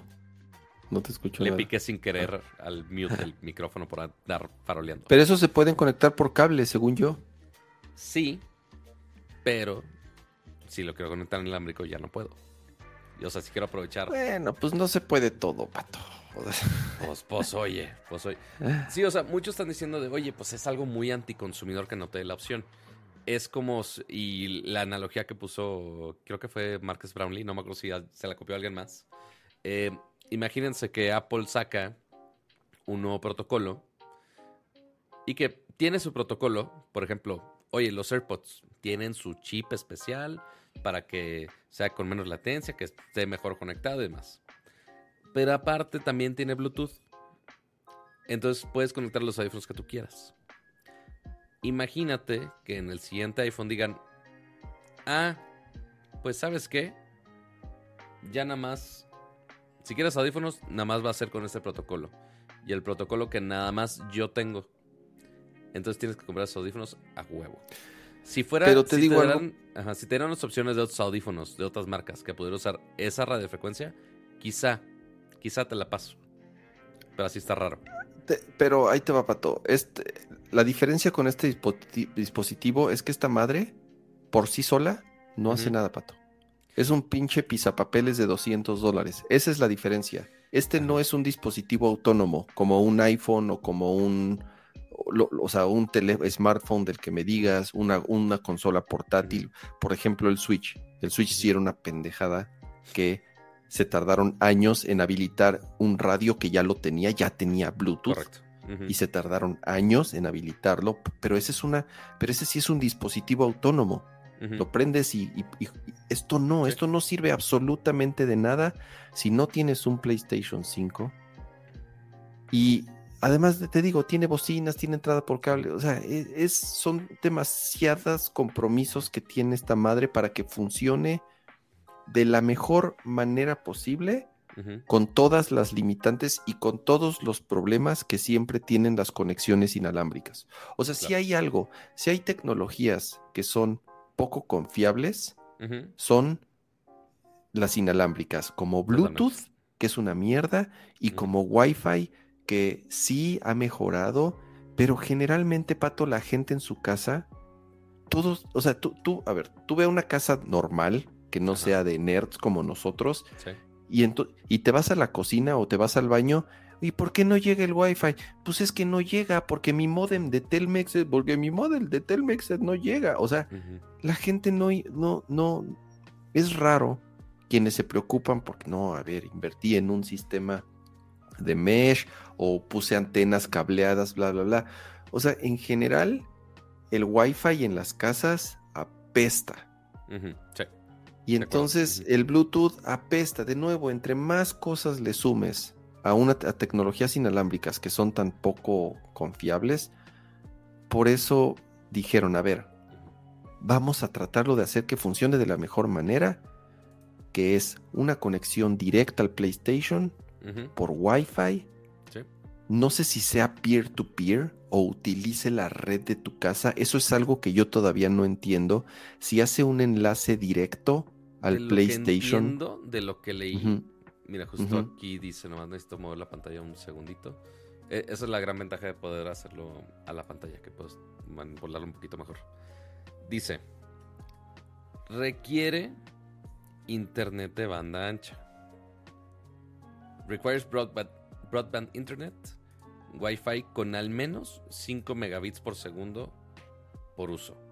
Eh, para una mejor experiencia de juego, una mejor conexión de al menos 15 megabits por segundo. Yo no sé por qué te pide una conexión a internet cuando técnicamente la señal no sale de tu casa. O sea, la velocidad ahí entre los routers, fine. Pero que la velocidad de internet.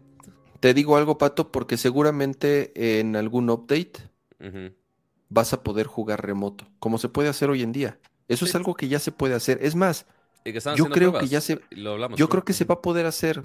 Eh, este es con esto de inmediato. Si tú tienes, si tú descargas la aplicación de PlayStation Remote, de Remote y la instalas en tu teléfono o en tu laptop o en tu computadora o, en, eh, o, como yo que lo tengo en mi Steam Deck, yo puedo estar en la calle y puedo conectarme a mi PlayStation en mi casa para poder jugar de manera remota.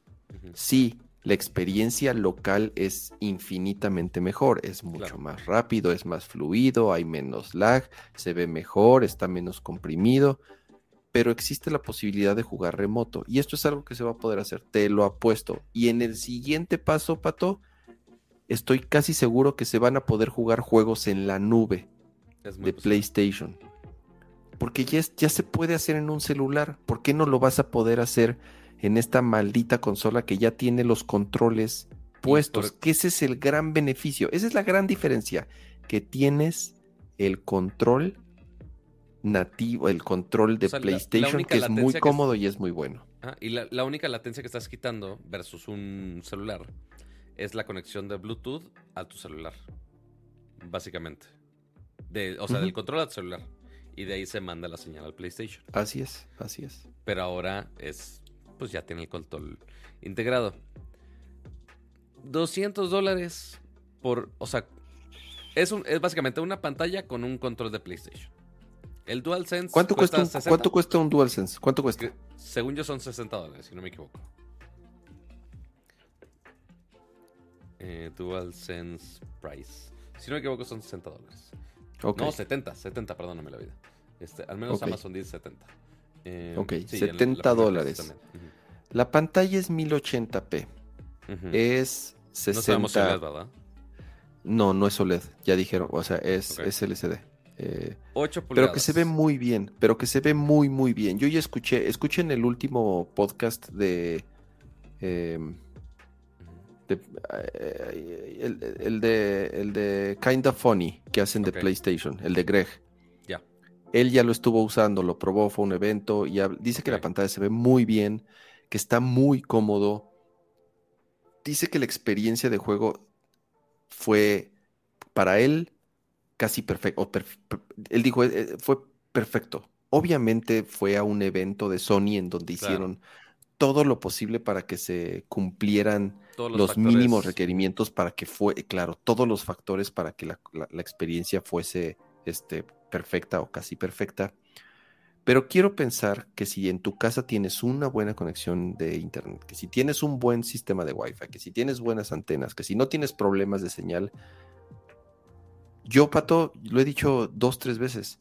Yo en el Steam Deck me conecto al, Play 5. Casi todo Final Fantasy XVI lo jugué así. Lo jugué perfecto. O sea, estoy sorprendido de que no tenía lag. O por lo menos, a ver, si hay lag, obviamente si hay lag, pero no se notaba. No era de que no podía jugar. La 60 cuadros por segundo, 1080p la compresión de video muy baja y lo estaba haciendo con un hack, porque al final del día en el Steam Deck no es más que un hack. Esta madre, si tiene alguna salsa especial para que la experiencia todavía, e, este, es que pues, en español no existe el Magic Sauce, o lo que sea, la salsa, la salsa especial, para que todavía sea mejor la experiencia, no, es, no está mal, no, no está barato, no estoy diciendo, ay, qué, qué ofertón, porque en México, y ya si vamos a jugarle, atínale al precio, depende cómo tomen el, es que a ver, hay güeyes que, hay, bueno, hay, hay, empresas que sí se pasan de lanza y creen que el dólar sigue costando 22 pesos. Y entonces, a ver si no nos lo zorrajan en 200 dólares la fórmula PlayStation, pues al triple, 6 mil pesos, ¿no? o al, o al 2 o al 2.5 5.500 pesos. Sí, digo, la net Sony usual, o sea, Sony Sony es de las pocas empresas que no tiene un precio fijo. O sea, y de hecho, si entras a la tienda de Sony, sí está cambiando el precio muy constantemente, justamente por todo este tema del dólar. Pero en el caso de PlayStation, no. PlayStation sí se queda con un precio y ahí queda. Pero ya después de tanto tiempo, porque no han sacado más hardware fuera de, las consolas. Porque fue la consola, subió el precio de la consola, eso sí ya afectó acá. Eh, que el dólar sí estaba más alto, pero ahora bajó muchísimo y no han sacado los controles, aunque sean de nuevos colores, no le van a bajar, claramente. No. Eh, esta sería la primera vez que sacan un device aparte. Falta ver si lo dejan con el mismo tipo de dólar del resto de la familia PlayStation, lo cual sería raro, o que si lo bajen sustancialmente. Ahora, ¿quién es el, para quién es? Y no sé, Camacho, no sé. Eh, eh, es que ahí te va. Es que es lo que te, es lo que te iba a decir, porque además de que es tan particular la, todo lo que, o sea, para poderlo jugar lo que requieres, ¿quién lo va a usar? Y yo soy uno de esos usuarios. ¿Por qué? Porque tengo familia, porque mi PlayStation está en la sala de televisión donde mis hijos están jugando otra cosa o están viendo algo o mi esposa está viendo una película y yo a veces no puedo ocupar el espacio para jugar. Por otro lado, a veces estoy en mi estudio o me subo a la recámara y en vez de... Y, porque es lo que hago con el Steam Deck hoy en día. Si estoy acostado y quiero jugar un rato Play 5, me conecto al Play 5 y no, o sea, sin necesidad de bajarme a jugar, lo puedo jugar muy cómodo en mi camita o si tengo unos minutos libres eh, en el día, en el estudio, yo sí le podría dar un uso, pero si eres alguien que no tiene esos problemas, que, que tiene su propia televisión, que tiene su propio cuarto y que prende su Play 5 y lo va a disfrutar en 4K, HDR, 120 cuadros, sin lag. Obviamente esto va a ser lo último en lo que va a estar pensando. E, e, es muy chistoso el caso de uso, sobre todo cuando ya hay otras alternativas como celulares, como tabletas, como eh, computadoras, porque bajas una aplicación y lo puedes hacer gratis, es gratis. realmente habrá que checar si realmente es una experiencia que cambie mucho, porque igual, tú ya lo jugaste. Ok, te perdiste algunas funciones de, de los controles DualSense. Ok, pero seguiste jugando Final Fantasy sin pedo alguno. Oye, realmente es tanta la diferencia de experiencia para que justifique que pague un device de 200 dólares que solamente puedo usar en mi casa, donde ahí está mi consola. Es un caso muy, muy, muy, muy, muy específico. Muy raro. Este, ya cuando salga para juego la nube, híjole, muy, muy, muy raro igual. Pero, digo, de la misma manera que había dicho de, de Game Pass en su momento, de, güey, ¿quién va a jugar Game Pass en celular? Ok, ya hay gente que lo juega en celular con, con datos móviles. No es lo más recomendable, pero se puede. Em, habrá gente que se lo lleva a la oficina y lo va a jugar en su hora de. Quiero pensar que no hora de trabajo, pero hora de la comida, una madre así. No sé, quiero, quiero pensar. Em, pero podría ser los mismos casos de uso, pero con Game Pass no había un costo adicional con hardware, porque pues, podías conectar el control que ya tenías, con tu device que ya tenías, y ya. Acá sí es todo un device adicional que cuesta un poquito menos pero, que consola. Pero, sí puedes hacerlo igual que Game Pass, ¿eh? Si puedes conectarte a tu Play remoto, si puedes usar con tus controles third party Bluetooth. Es más, venden el este el Backbone, que es este. Sí, por eso, eh, pero. Por eso digo, no necesito comprar a fuerza ah, esta consolita de Sony. O sea, lo puedo hacer ahorita como se puede con celular. Entonces sí está raro el realmente justificar de ¿para quién va a ser este de 200 dólares? Son casos muy, muy Yo sí lo quiero, la neta. Yo, yo, yo, yo sí, yo sí, yo sí, yo sí lo quiero. Yo pienso que, como dices, a lo mejor no extrañaba eh, jugándolo en el Steam Deck, pues nunca extrañé el control. Pero si ya me das el control, si ya me das todos los botones, si ya me das el, el, Dual Sense en cuanto a los. Yo creo que principalmente los, los eh, la vibración. Ajá. Pero el control es Pato, el, control del Play 5 es un gran control. Me encanta. Es un control, es un gran control. Es de los mejores controles que hay. Y si puedo transferir esa experiencia a un portátil con una pantalla de buen tamaño que va a aprovechar el máximo que se puede ahorita en temas de stream, que es 1080p 60 cuadros. Güey, yo, yo sí me vi, yo ya me vi, ¿eh? Así acá.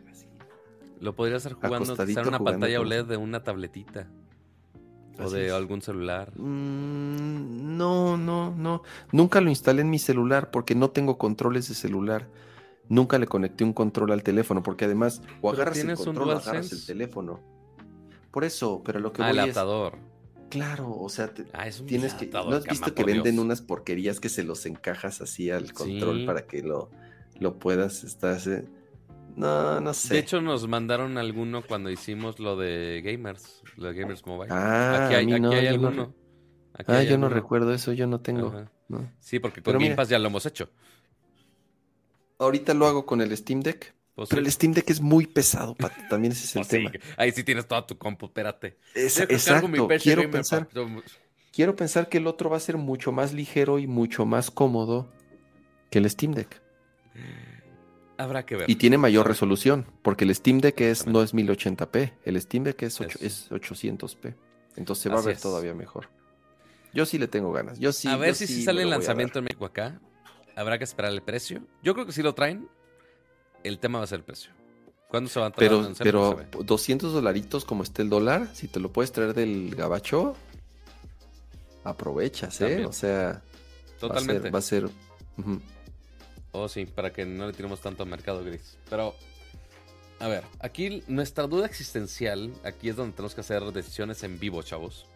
No solamente porque Pato la caga en su configuración, em, sino porque ya son las 11.54 de la noche. No palito, Pato. No ¿Eh? palito. Sí, porque nos faltaron la mitad de los, eh, de los temas de gaming. Em, pero mira, los voy a mencionar algunas así rápido de Gamescom, de lo que vi de día 1. Una nueva consola de Atari 2600 Plus, que puedes poner los cartuchos originales, lo cual está chido para, para ¿Quién tiene cartuchos de Atari, güey? Aquí hay. Aquí están guardados. Ah, bueno. Aquí hay algunos. Justo aquí. Eh, Little Nightmares 3 de... juegos feos, güey. Ya quien quiere jugar Atari, pinches juegos gachos. Hay, gente muy retro. Este, Little Nightmares, así vas a decir después de los de Game Boy y es de, ay, no, eso no me toques el Game Boy. Eh, Little Nightmares 3, que ya va a salir, de igual de Bandai Namco. Age of Empires 4, que ya funciona en Xbox por fin. Yo no sé por qué está dando tanto. Eh, y sacaron fecha para Super. Eh, iba a decir Super Mario Wonder. No, para Sonic Superstars. Que ya viste que es un Sonic así, multijugador, 2D, muy Mario. Ah, ya sé cuál es, ya sé cuál es. ¿Cuál es la peor fecha para un juego así, Kama? Por lo que veo, ¿para qué quiere salir al mismo tiempo que el de Mario, que un Mario, que el Mario? Si no me equivoco, son cuatro días antes. O sea, es la misma semana. No. O sea, un balazo en el ¿Qué valor? Ahora sí que, qué, qué valor. Ajá, o sea, se ve, y se ve muy bien. O sea, realmente sí lo quiero jugar, pero si me peleas los días con Super Mario Wonder es como, por favor, ayúdenme. Pero, a ver, a ver cómo me divido los días. Pero por ahora, vámonos al. ¿Sí, sí configuré el nopalito? Sí configuré el nopalito. Este botón del nopalito con todo y el jingle que tengo que cantar porque estaba acostumbrado a que Kama le picara. Estaba acostumbrado a que Kama le picara y yo tenía que cantar. Este, pero acá sigo yo. Kama, ¿tú qué estuviste viendo? ¿Qué estuviste jugando? ¿Qué estuviste haciendo todos esos días? Eh, mi recomendación va a ser un juego que salió el día de hoy, que se llama Blasphemous 2. El cual eh, jugué por lo menos dos, tres horas, la verdad. Acabé temprano de chambear y prácticamente desde que salí hasta unos minutos antes de empezar el programa estuve jugando Blasphemous 2, que es Blasphemous 2, es un Metroidvania, el cual está disponible en Steam, en PlayStation, no, no, sé, ¿eh? fíjate que... Eh, Blasphemous 2, ¿no? Blasphemous 2 está disponible en Nintendo Switch, en PlayStation 5, en Xbox Series X y S ah, pues y además en, en, computadoras. Está en todo. Okay. Es un es un Metroidvania, secuela. El primero no le, le, fue, le, fue medio bien, no hizo mucho ruido, fue muy de fue muy de nicho. Mm, habían otros juegos mejores en ese momento, eh, incluso del, mismo género. El 2, obviamente, eh, está refinado en todos los sentidos. Eh, está, está, muy. Es, es, un Metroidvania con mucha onda de Dark Souls. Ok en temas de dirección de arte, se parece mucho, obviamente, a los juegos, está inspirado en los juegos de From Software, tanto en Dark Souls como en, como en Elden Ring. Eh, no nada más, como les decía, en el estilo de arte, sino en, el, en, los movimientos del personaje, en el tipo de armas que hay, en que puedes hacer parry, en eh, la variedad de toda la configuración y personalización que puedes hacer eh, conforme vas avanzando y vas desbloqueando habilidades. Eh, no, no, no inventa nada como tal. Si, si han jugado, eh, como les decía, Metroidvanias modernos, si hay algunas cosas interesantes, pero si son fans de, de, este género, la verdad está muy, muy, muy, muy bueno. Lo que llevo lo estoy disfrutando mucho. Claramente lo estás jugando en tu Steam Deck. Lo estoy jugando en, Steam Deck. Y pues es lo que les puedo decir de las dos, tres horas que llevo. porque además también ya quiero empezar a jugar Armored Core, que salió hoy. Eh, también juego de, bueno, no también, sino este, este sí es de From Software. Eh, es este juego de mechs, mechas de robots gigantes que le ha ido muy bien en las reseñas. Se salieron un poquito también de lo que llevaban haciendo los últimos años, que se habían enfocado en, Dark Souls, en Demon Souls, el remake, y obviamente en Elden Ring, que también pues, no tarda en salir la expansión. Entonces regresaron para sacar una continuación de uno de sus juegos pues, más emblemáticos, Armor Core, a lo mejor no tan popular como se ha convertido el, su otro género, que es eh, de nuevo Elden Ring o, Dark Souls, pero que le ha ido muy bien y que tiene sus, sus fans y sus seguidores. Entonces, ese es el otro que les recomiendo para esta semana. Yo creo que en cuanto acabe Blasphemous 2, que no se ve muy largo, es algo de lo que leí, no, no parece ser un juego muy extenso. Eh, yo le voy a entrar a a, eh, Armored Core. Muy bien. Y de ver, de ver, no he visto nada. Se estrenó la tercera temporada de Only Murders in the Building, la cual no he empezado a ver. Eh, yo les hice, yo les recomendé también las, las ni había, temporada. Ni, había, ni me había enterado de la segunda temporada. Sí, ya salió la tercera. y, y, no la he empezado a ver, entonces yo creo que ya voy a empezarla este, este fin de semana. Em, entonces, pues bueno, esas son mis recomendaciones de la semana. ¿Tú, Cuacuac? Y yo, entre las distintas recomendaciones, em, no he jugado tanto. Justamente esta semana mandaron un código de un juego de un EA Originals que le había comentado a Kama.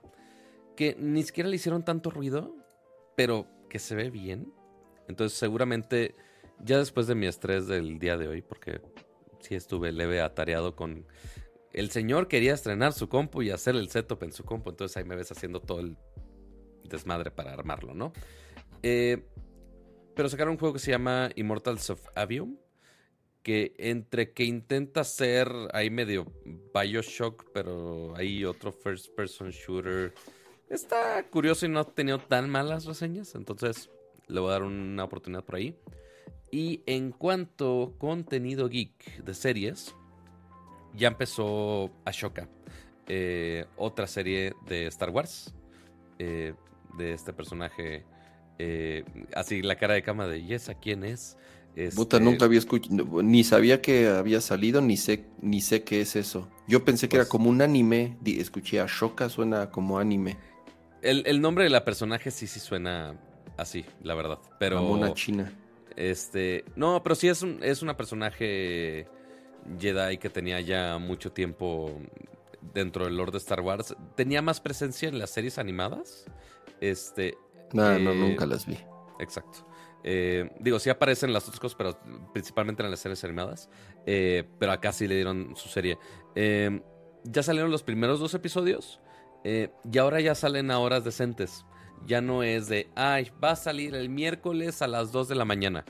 No, ya sale, eh, si no me equivoco, son los martes a las 7 de la noche. Ya salen los episodios. Este, entonces ahí ya tienen este, otra opción más, otra opción ñoña más. No sé. Eh, ah, sí, que salen Rebels, justo. Eh, ah, que sí salen Mandalorian, dicen. Este. ¿Shokan? Ashoka. A-S-O-K Ash Oka. Ash Oka. Así. Ahí disculpen la sinfonía de perros en mi colonia, aparentemente. Em, pero sí, eso es, lo que ah, es la de los tentáculos en la cabeza. Sí, sí, la.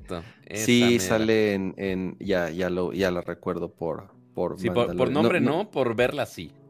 Sí, sí, ya sé, ya sé quién es. No, bueno. Ya, ya tiene su propia serie entonces. Ya tiene su propia serie. Así que ah. ahí la pueden ver también. Ahí la pueden ver también. Pero iba a ser una transición así hiper mega rápida a los subs. Pero no los tienes.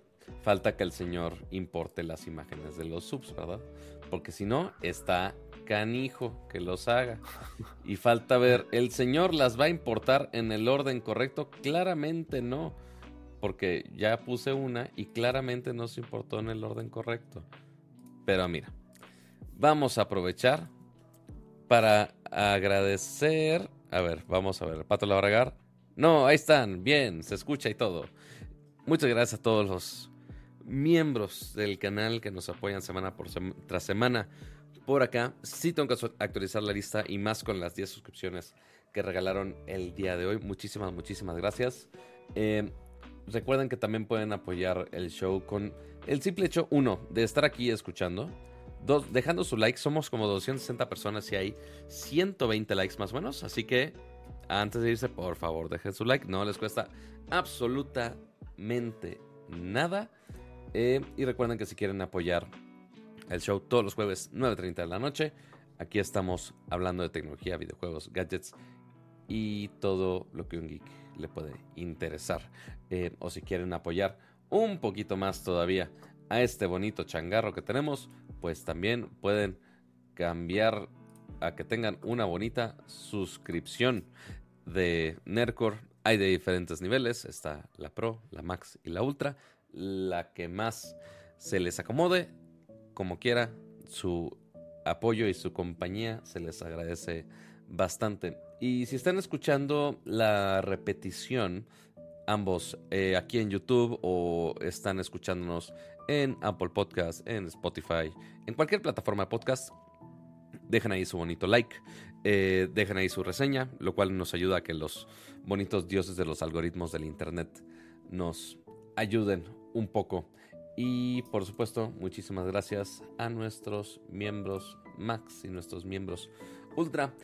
Santi Geekblitz, Nath Chopper, Lalo Villalobos, ser Uno, Pablo Muñoz, Adriel Macedo, Luis Aguilar, Rafael Suárez, Arrofline, Adolfo Chavarrí, Aria Gerti, Sergio Flores, Rodrigo Beltrán, José Luis Sánchez, Neo Estrada, José Luis Valdivia, Menéndez, Adal Perono Ramones, Gerardo Hernández, No Hernández, Víctor Manuel López, Mario Guzmán, Omar Ramírez y por supuesto nuestro miembro Ultra, Gabriel Consuelo. Muchísimas, muchísimas gracias por su apoyo.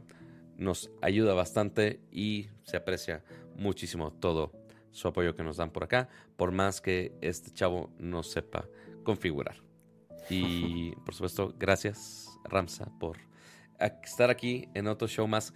Creo que te estás durmiendo por el hecho que te desabur te quité te quité chambas de que ya no tienes botones que picar. Oye, ¿cómo le vamos a hacer? ¿Ya lo vas a configurar, a, producir siempre tú o nos vamos a ir turnando? ¿Qué quieres? Sí, la idea es que eventualmente ya todo se produzca acá y no solamente sea esto, sino que eventualmente podamos hacer la producción cada vez más compleja. Este, no necesariamente compleja de, vamos a batallar más, sino que más sofisticada, con algunos plugins que nada más funcionan en PC. Este, que si les agregamos los waveforms y cuando le agregamos que se muevan las cosas según el volumen de cama, por si se enoja, si grita de alguna madre. No sé. Eh, si metemos alguna cosa que lea comentarios con inteligencia artificial. No lo sé. La verdad es que he estado viendo mucho un stream de un güey que se llama. Eh, así, entre mis recomendaciones del nopalito, hay un güey eh, que hace gameplays y hace stream y demás, que se llama Dog Dog. Eh, es como Doug, Narinas, pero sin el Narinas, dos veces. Eh, aparte que es streamer y que es bastante idiota en stream, también estudió programación. Entonces, le mete no sé cuánta madre a su stream. Justo se codea con el güey que modea este Zelda y todos los demás juegos que modean. Entonces él se pone a hacer los scripts no solamente para modear GTA V o Zelda o lo que quieras, sino que también hace un montón de scripts para integrar cosas de inteligencia artificial con su chat de Twitch, para poner cosas en pantalla que estén programadas, eh, que los personajes de ciertos juegos eh, respondan con chat GPT en vivo. Está muy mamón. Este, estoy muy lejos de eso, pero seguro algo más podemos hacer acá este, para que sea, que esté más locochón. Y digo, por ahora lo que estamos probando ahorita, que ustedes no lo están viendo en este momento, eh, pero eh, es que estamos grabando todo, todo este podcast, esta edición, se grabó también en vertical. El chiste es que también se pueda transmitir en vertical. Se hace en TikTok o en Instagram o cualquier otro formato. De hecho, ya YouTube está probando también los streams en vertical este, dentro de los shorts, que te pueda aparecer un live y te quedes justamente. Entonces, es otra manera que podemos ayudar a que llegue mm. a, más gente. ¿Cómo se llama el güey? Se llama, déjame escribo, Dog, Dog. Ese güey. Este, entonces, a ver qué... Ah, y aparte, esta versión vertical me va a ayudar para cortar algunos clipsitos. Eh, seleccionar así los comentarios eh, controversiales de cama. Cortarlos de una manera súper estratégica, nada más para que hagan ruido en internet. Entonces, ahora voy a tener que buscar a la personita que tenía la cuenta de Nercor de TikTok. Y ahora sí decirle, ay, ahora sí la quiero. Porque en su momento dije, no, pues la verdad ahorita, pues no, ni cómo. Pero ya si el stream ya me hace todo, ya todo funcionará muy bonito. Pero ya me falta configurar todas las demás tomas de vertical también. Entonces hacer doble switcher eh, se pone divertido. Ya, ya ven cómo me gusta batallar. Pero... Muy bien, muy bien. ya después te enseño cómo funciona este. El de vertical, según yo, también funciona en, en Mac. Pero aquí todo se puede, amigos. Y, y, ya pueden ver la calidad real de mi toma. No, no es nada más que, que Kama me tenía pixeleado. No, realmente mi cámara sí funciona bien y decente. Pero no se veía pixelado, o sea, porque tú me mandas con toda la... Sí, el bitrate. Claro, o sea, realmente ya lo no están viendo bien y bonito. Sí, porque aquí... O sea, yo me veo chafa ahora. No sé, tendría que compararlo con un stream anterior. La verdad, ahorita en el stream no lo veo mal. No lo veo mal, pero seguramente te debería de dar esta cámara y que la pongas por si realmente quieres batallar otra vez con una cámara en vez de del Facecam. O decirle a los del gato de, oigan, ya manden el Facecam Pro mínimo, no sean gachos. Les voy a decir, les voy a decir esta semana. A ver qué. Pero amiguitos, creo que será todo para esta bonita emisión de Nerdcore Live de Nerdcore Podcast. Disculpen los problemas de audio al inicio. Literal fue culpa de conectar tanta cosa directo. Eh, pero mira, ya salió, salió bonito. Este, a ver qué otro invitado se atreve a llegar al foro virtual de Nerdcore Live de Nerdcore Podcast. Y Kama, muchas gracias. Eh, gracias, Típato, número uno, por producir ahora el, programa. Eh, agradecer también al invitado que estuvo por acá de, dándose una vuelta un rato. Y gracias a los que nos acompañaron en el chat, a los que estuvieron participando, mandando preguntas. Gracias a los que se suscribieron, gracias a los que dieron su super chat, gracias a los que, eh, bueno, eh, eh, Alex por regalar esas, esas membresías. ojalá las puedan continuar, porque como se los hemos dicho varias veces, este es un programa que hacemos con mucho cariño de verdad, pero bueno, su, su, su apoyo es valiosísimo para que lo podamos seguir haciendo por mucho tiempo y si no pueden hacerlo con suscripciones, ya lo saben, dejen su like, dejen sus comentarios, recomiéndenlo. Eh, son las maneras en las que pueden ayudarnos y apoyar también el, el podcast. Disfruten su fin de semana. Nos vemos el próximo jueves. Cuídense mucho. Adiós. Y ahora la duda al millón. ¿El intro estaba a full volumen? ¿O estaba a un volumen decente? Bye. Chingue eso.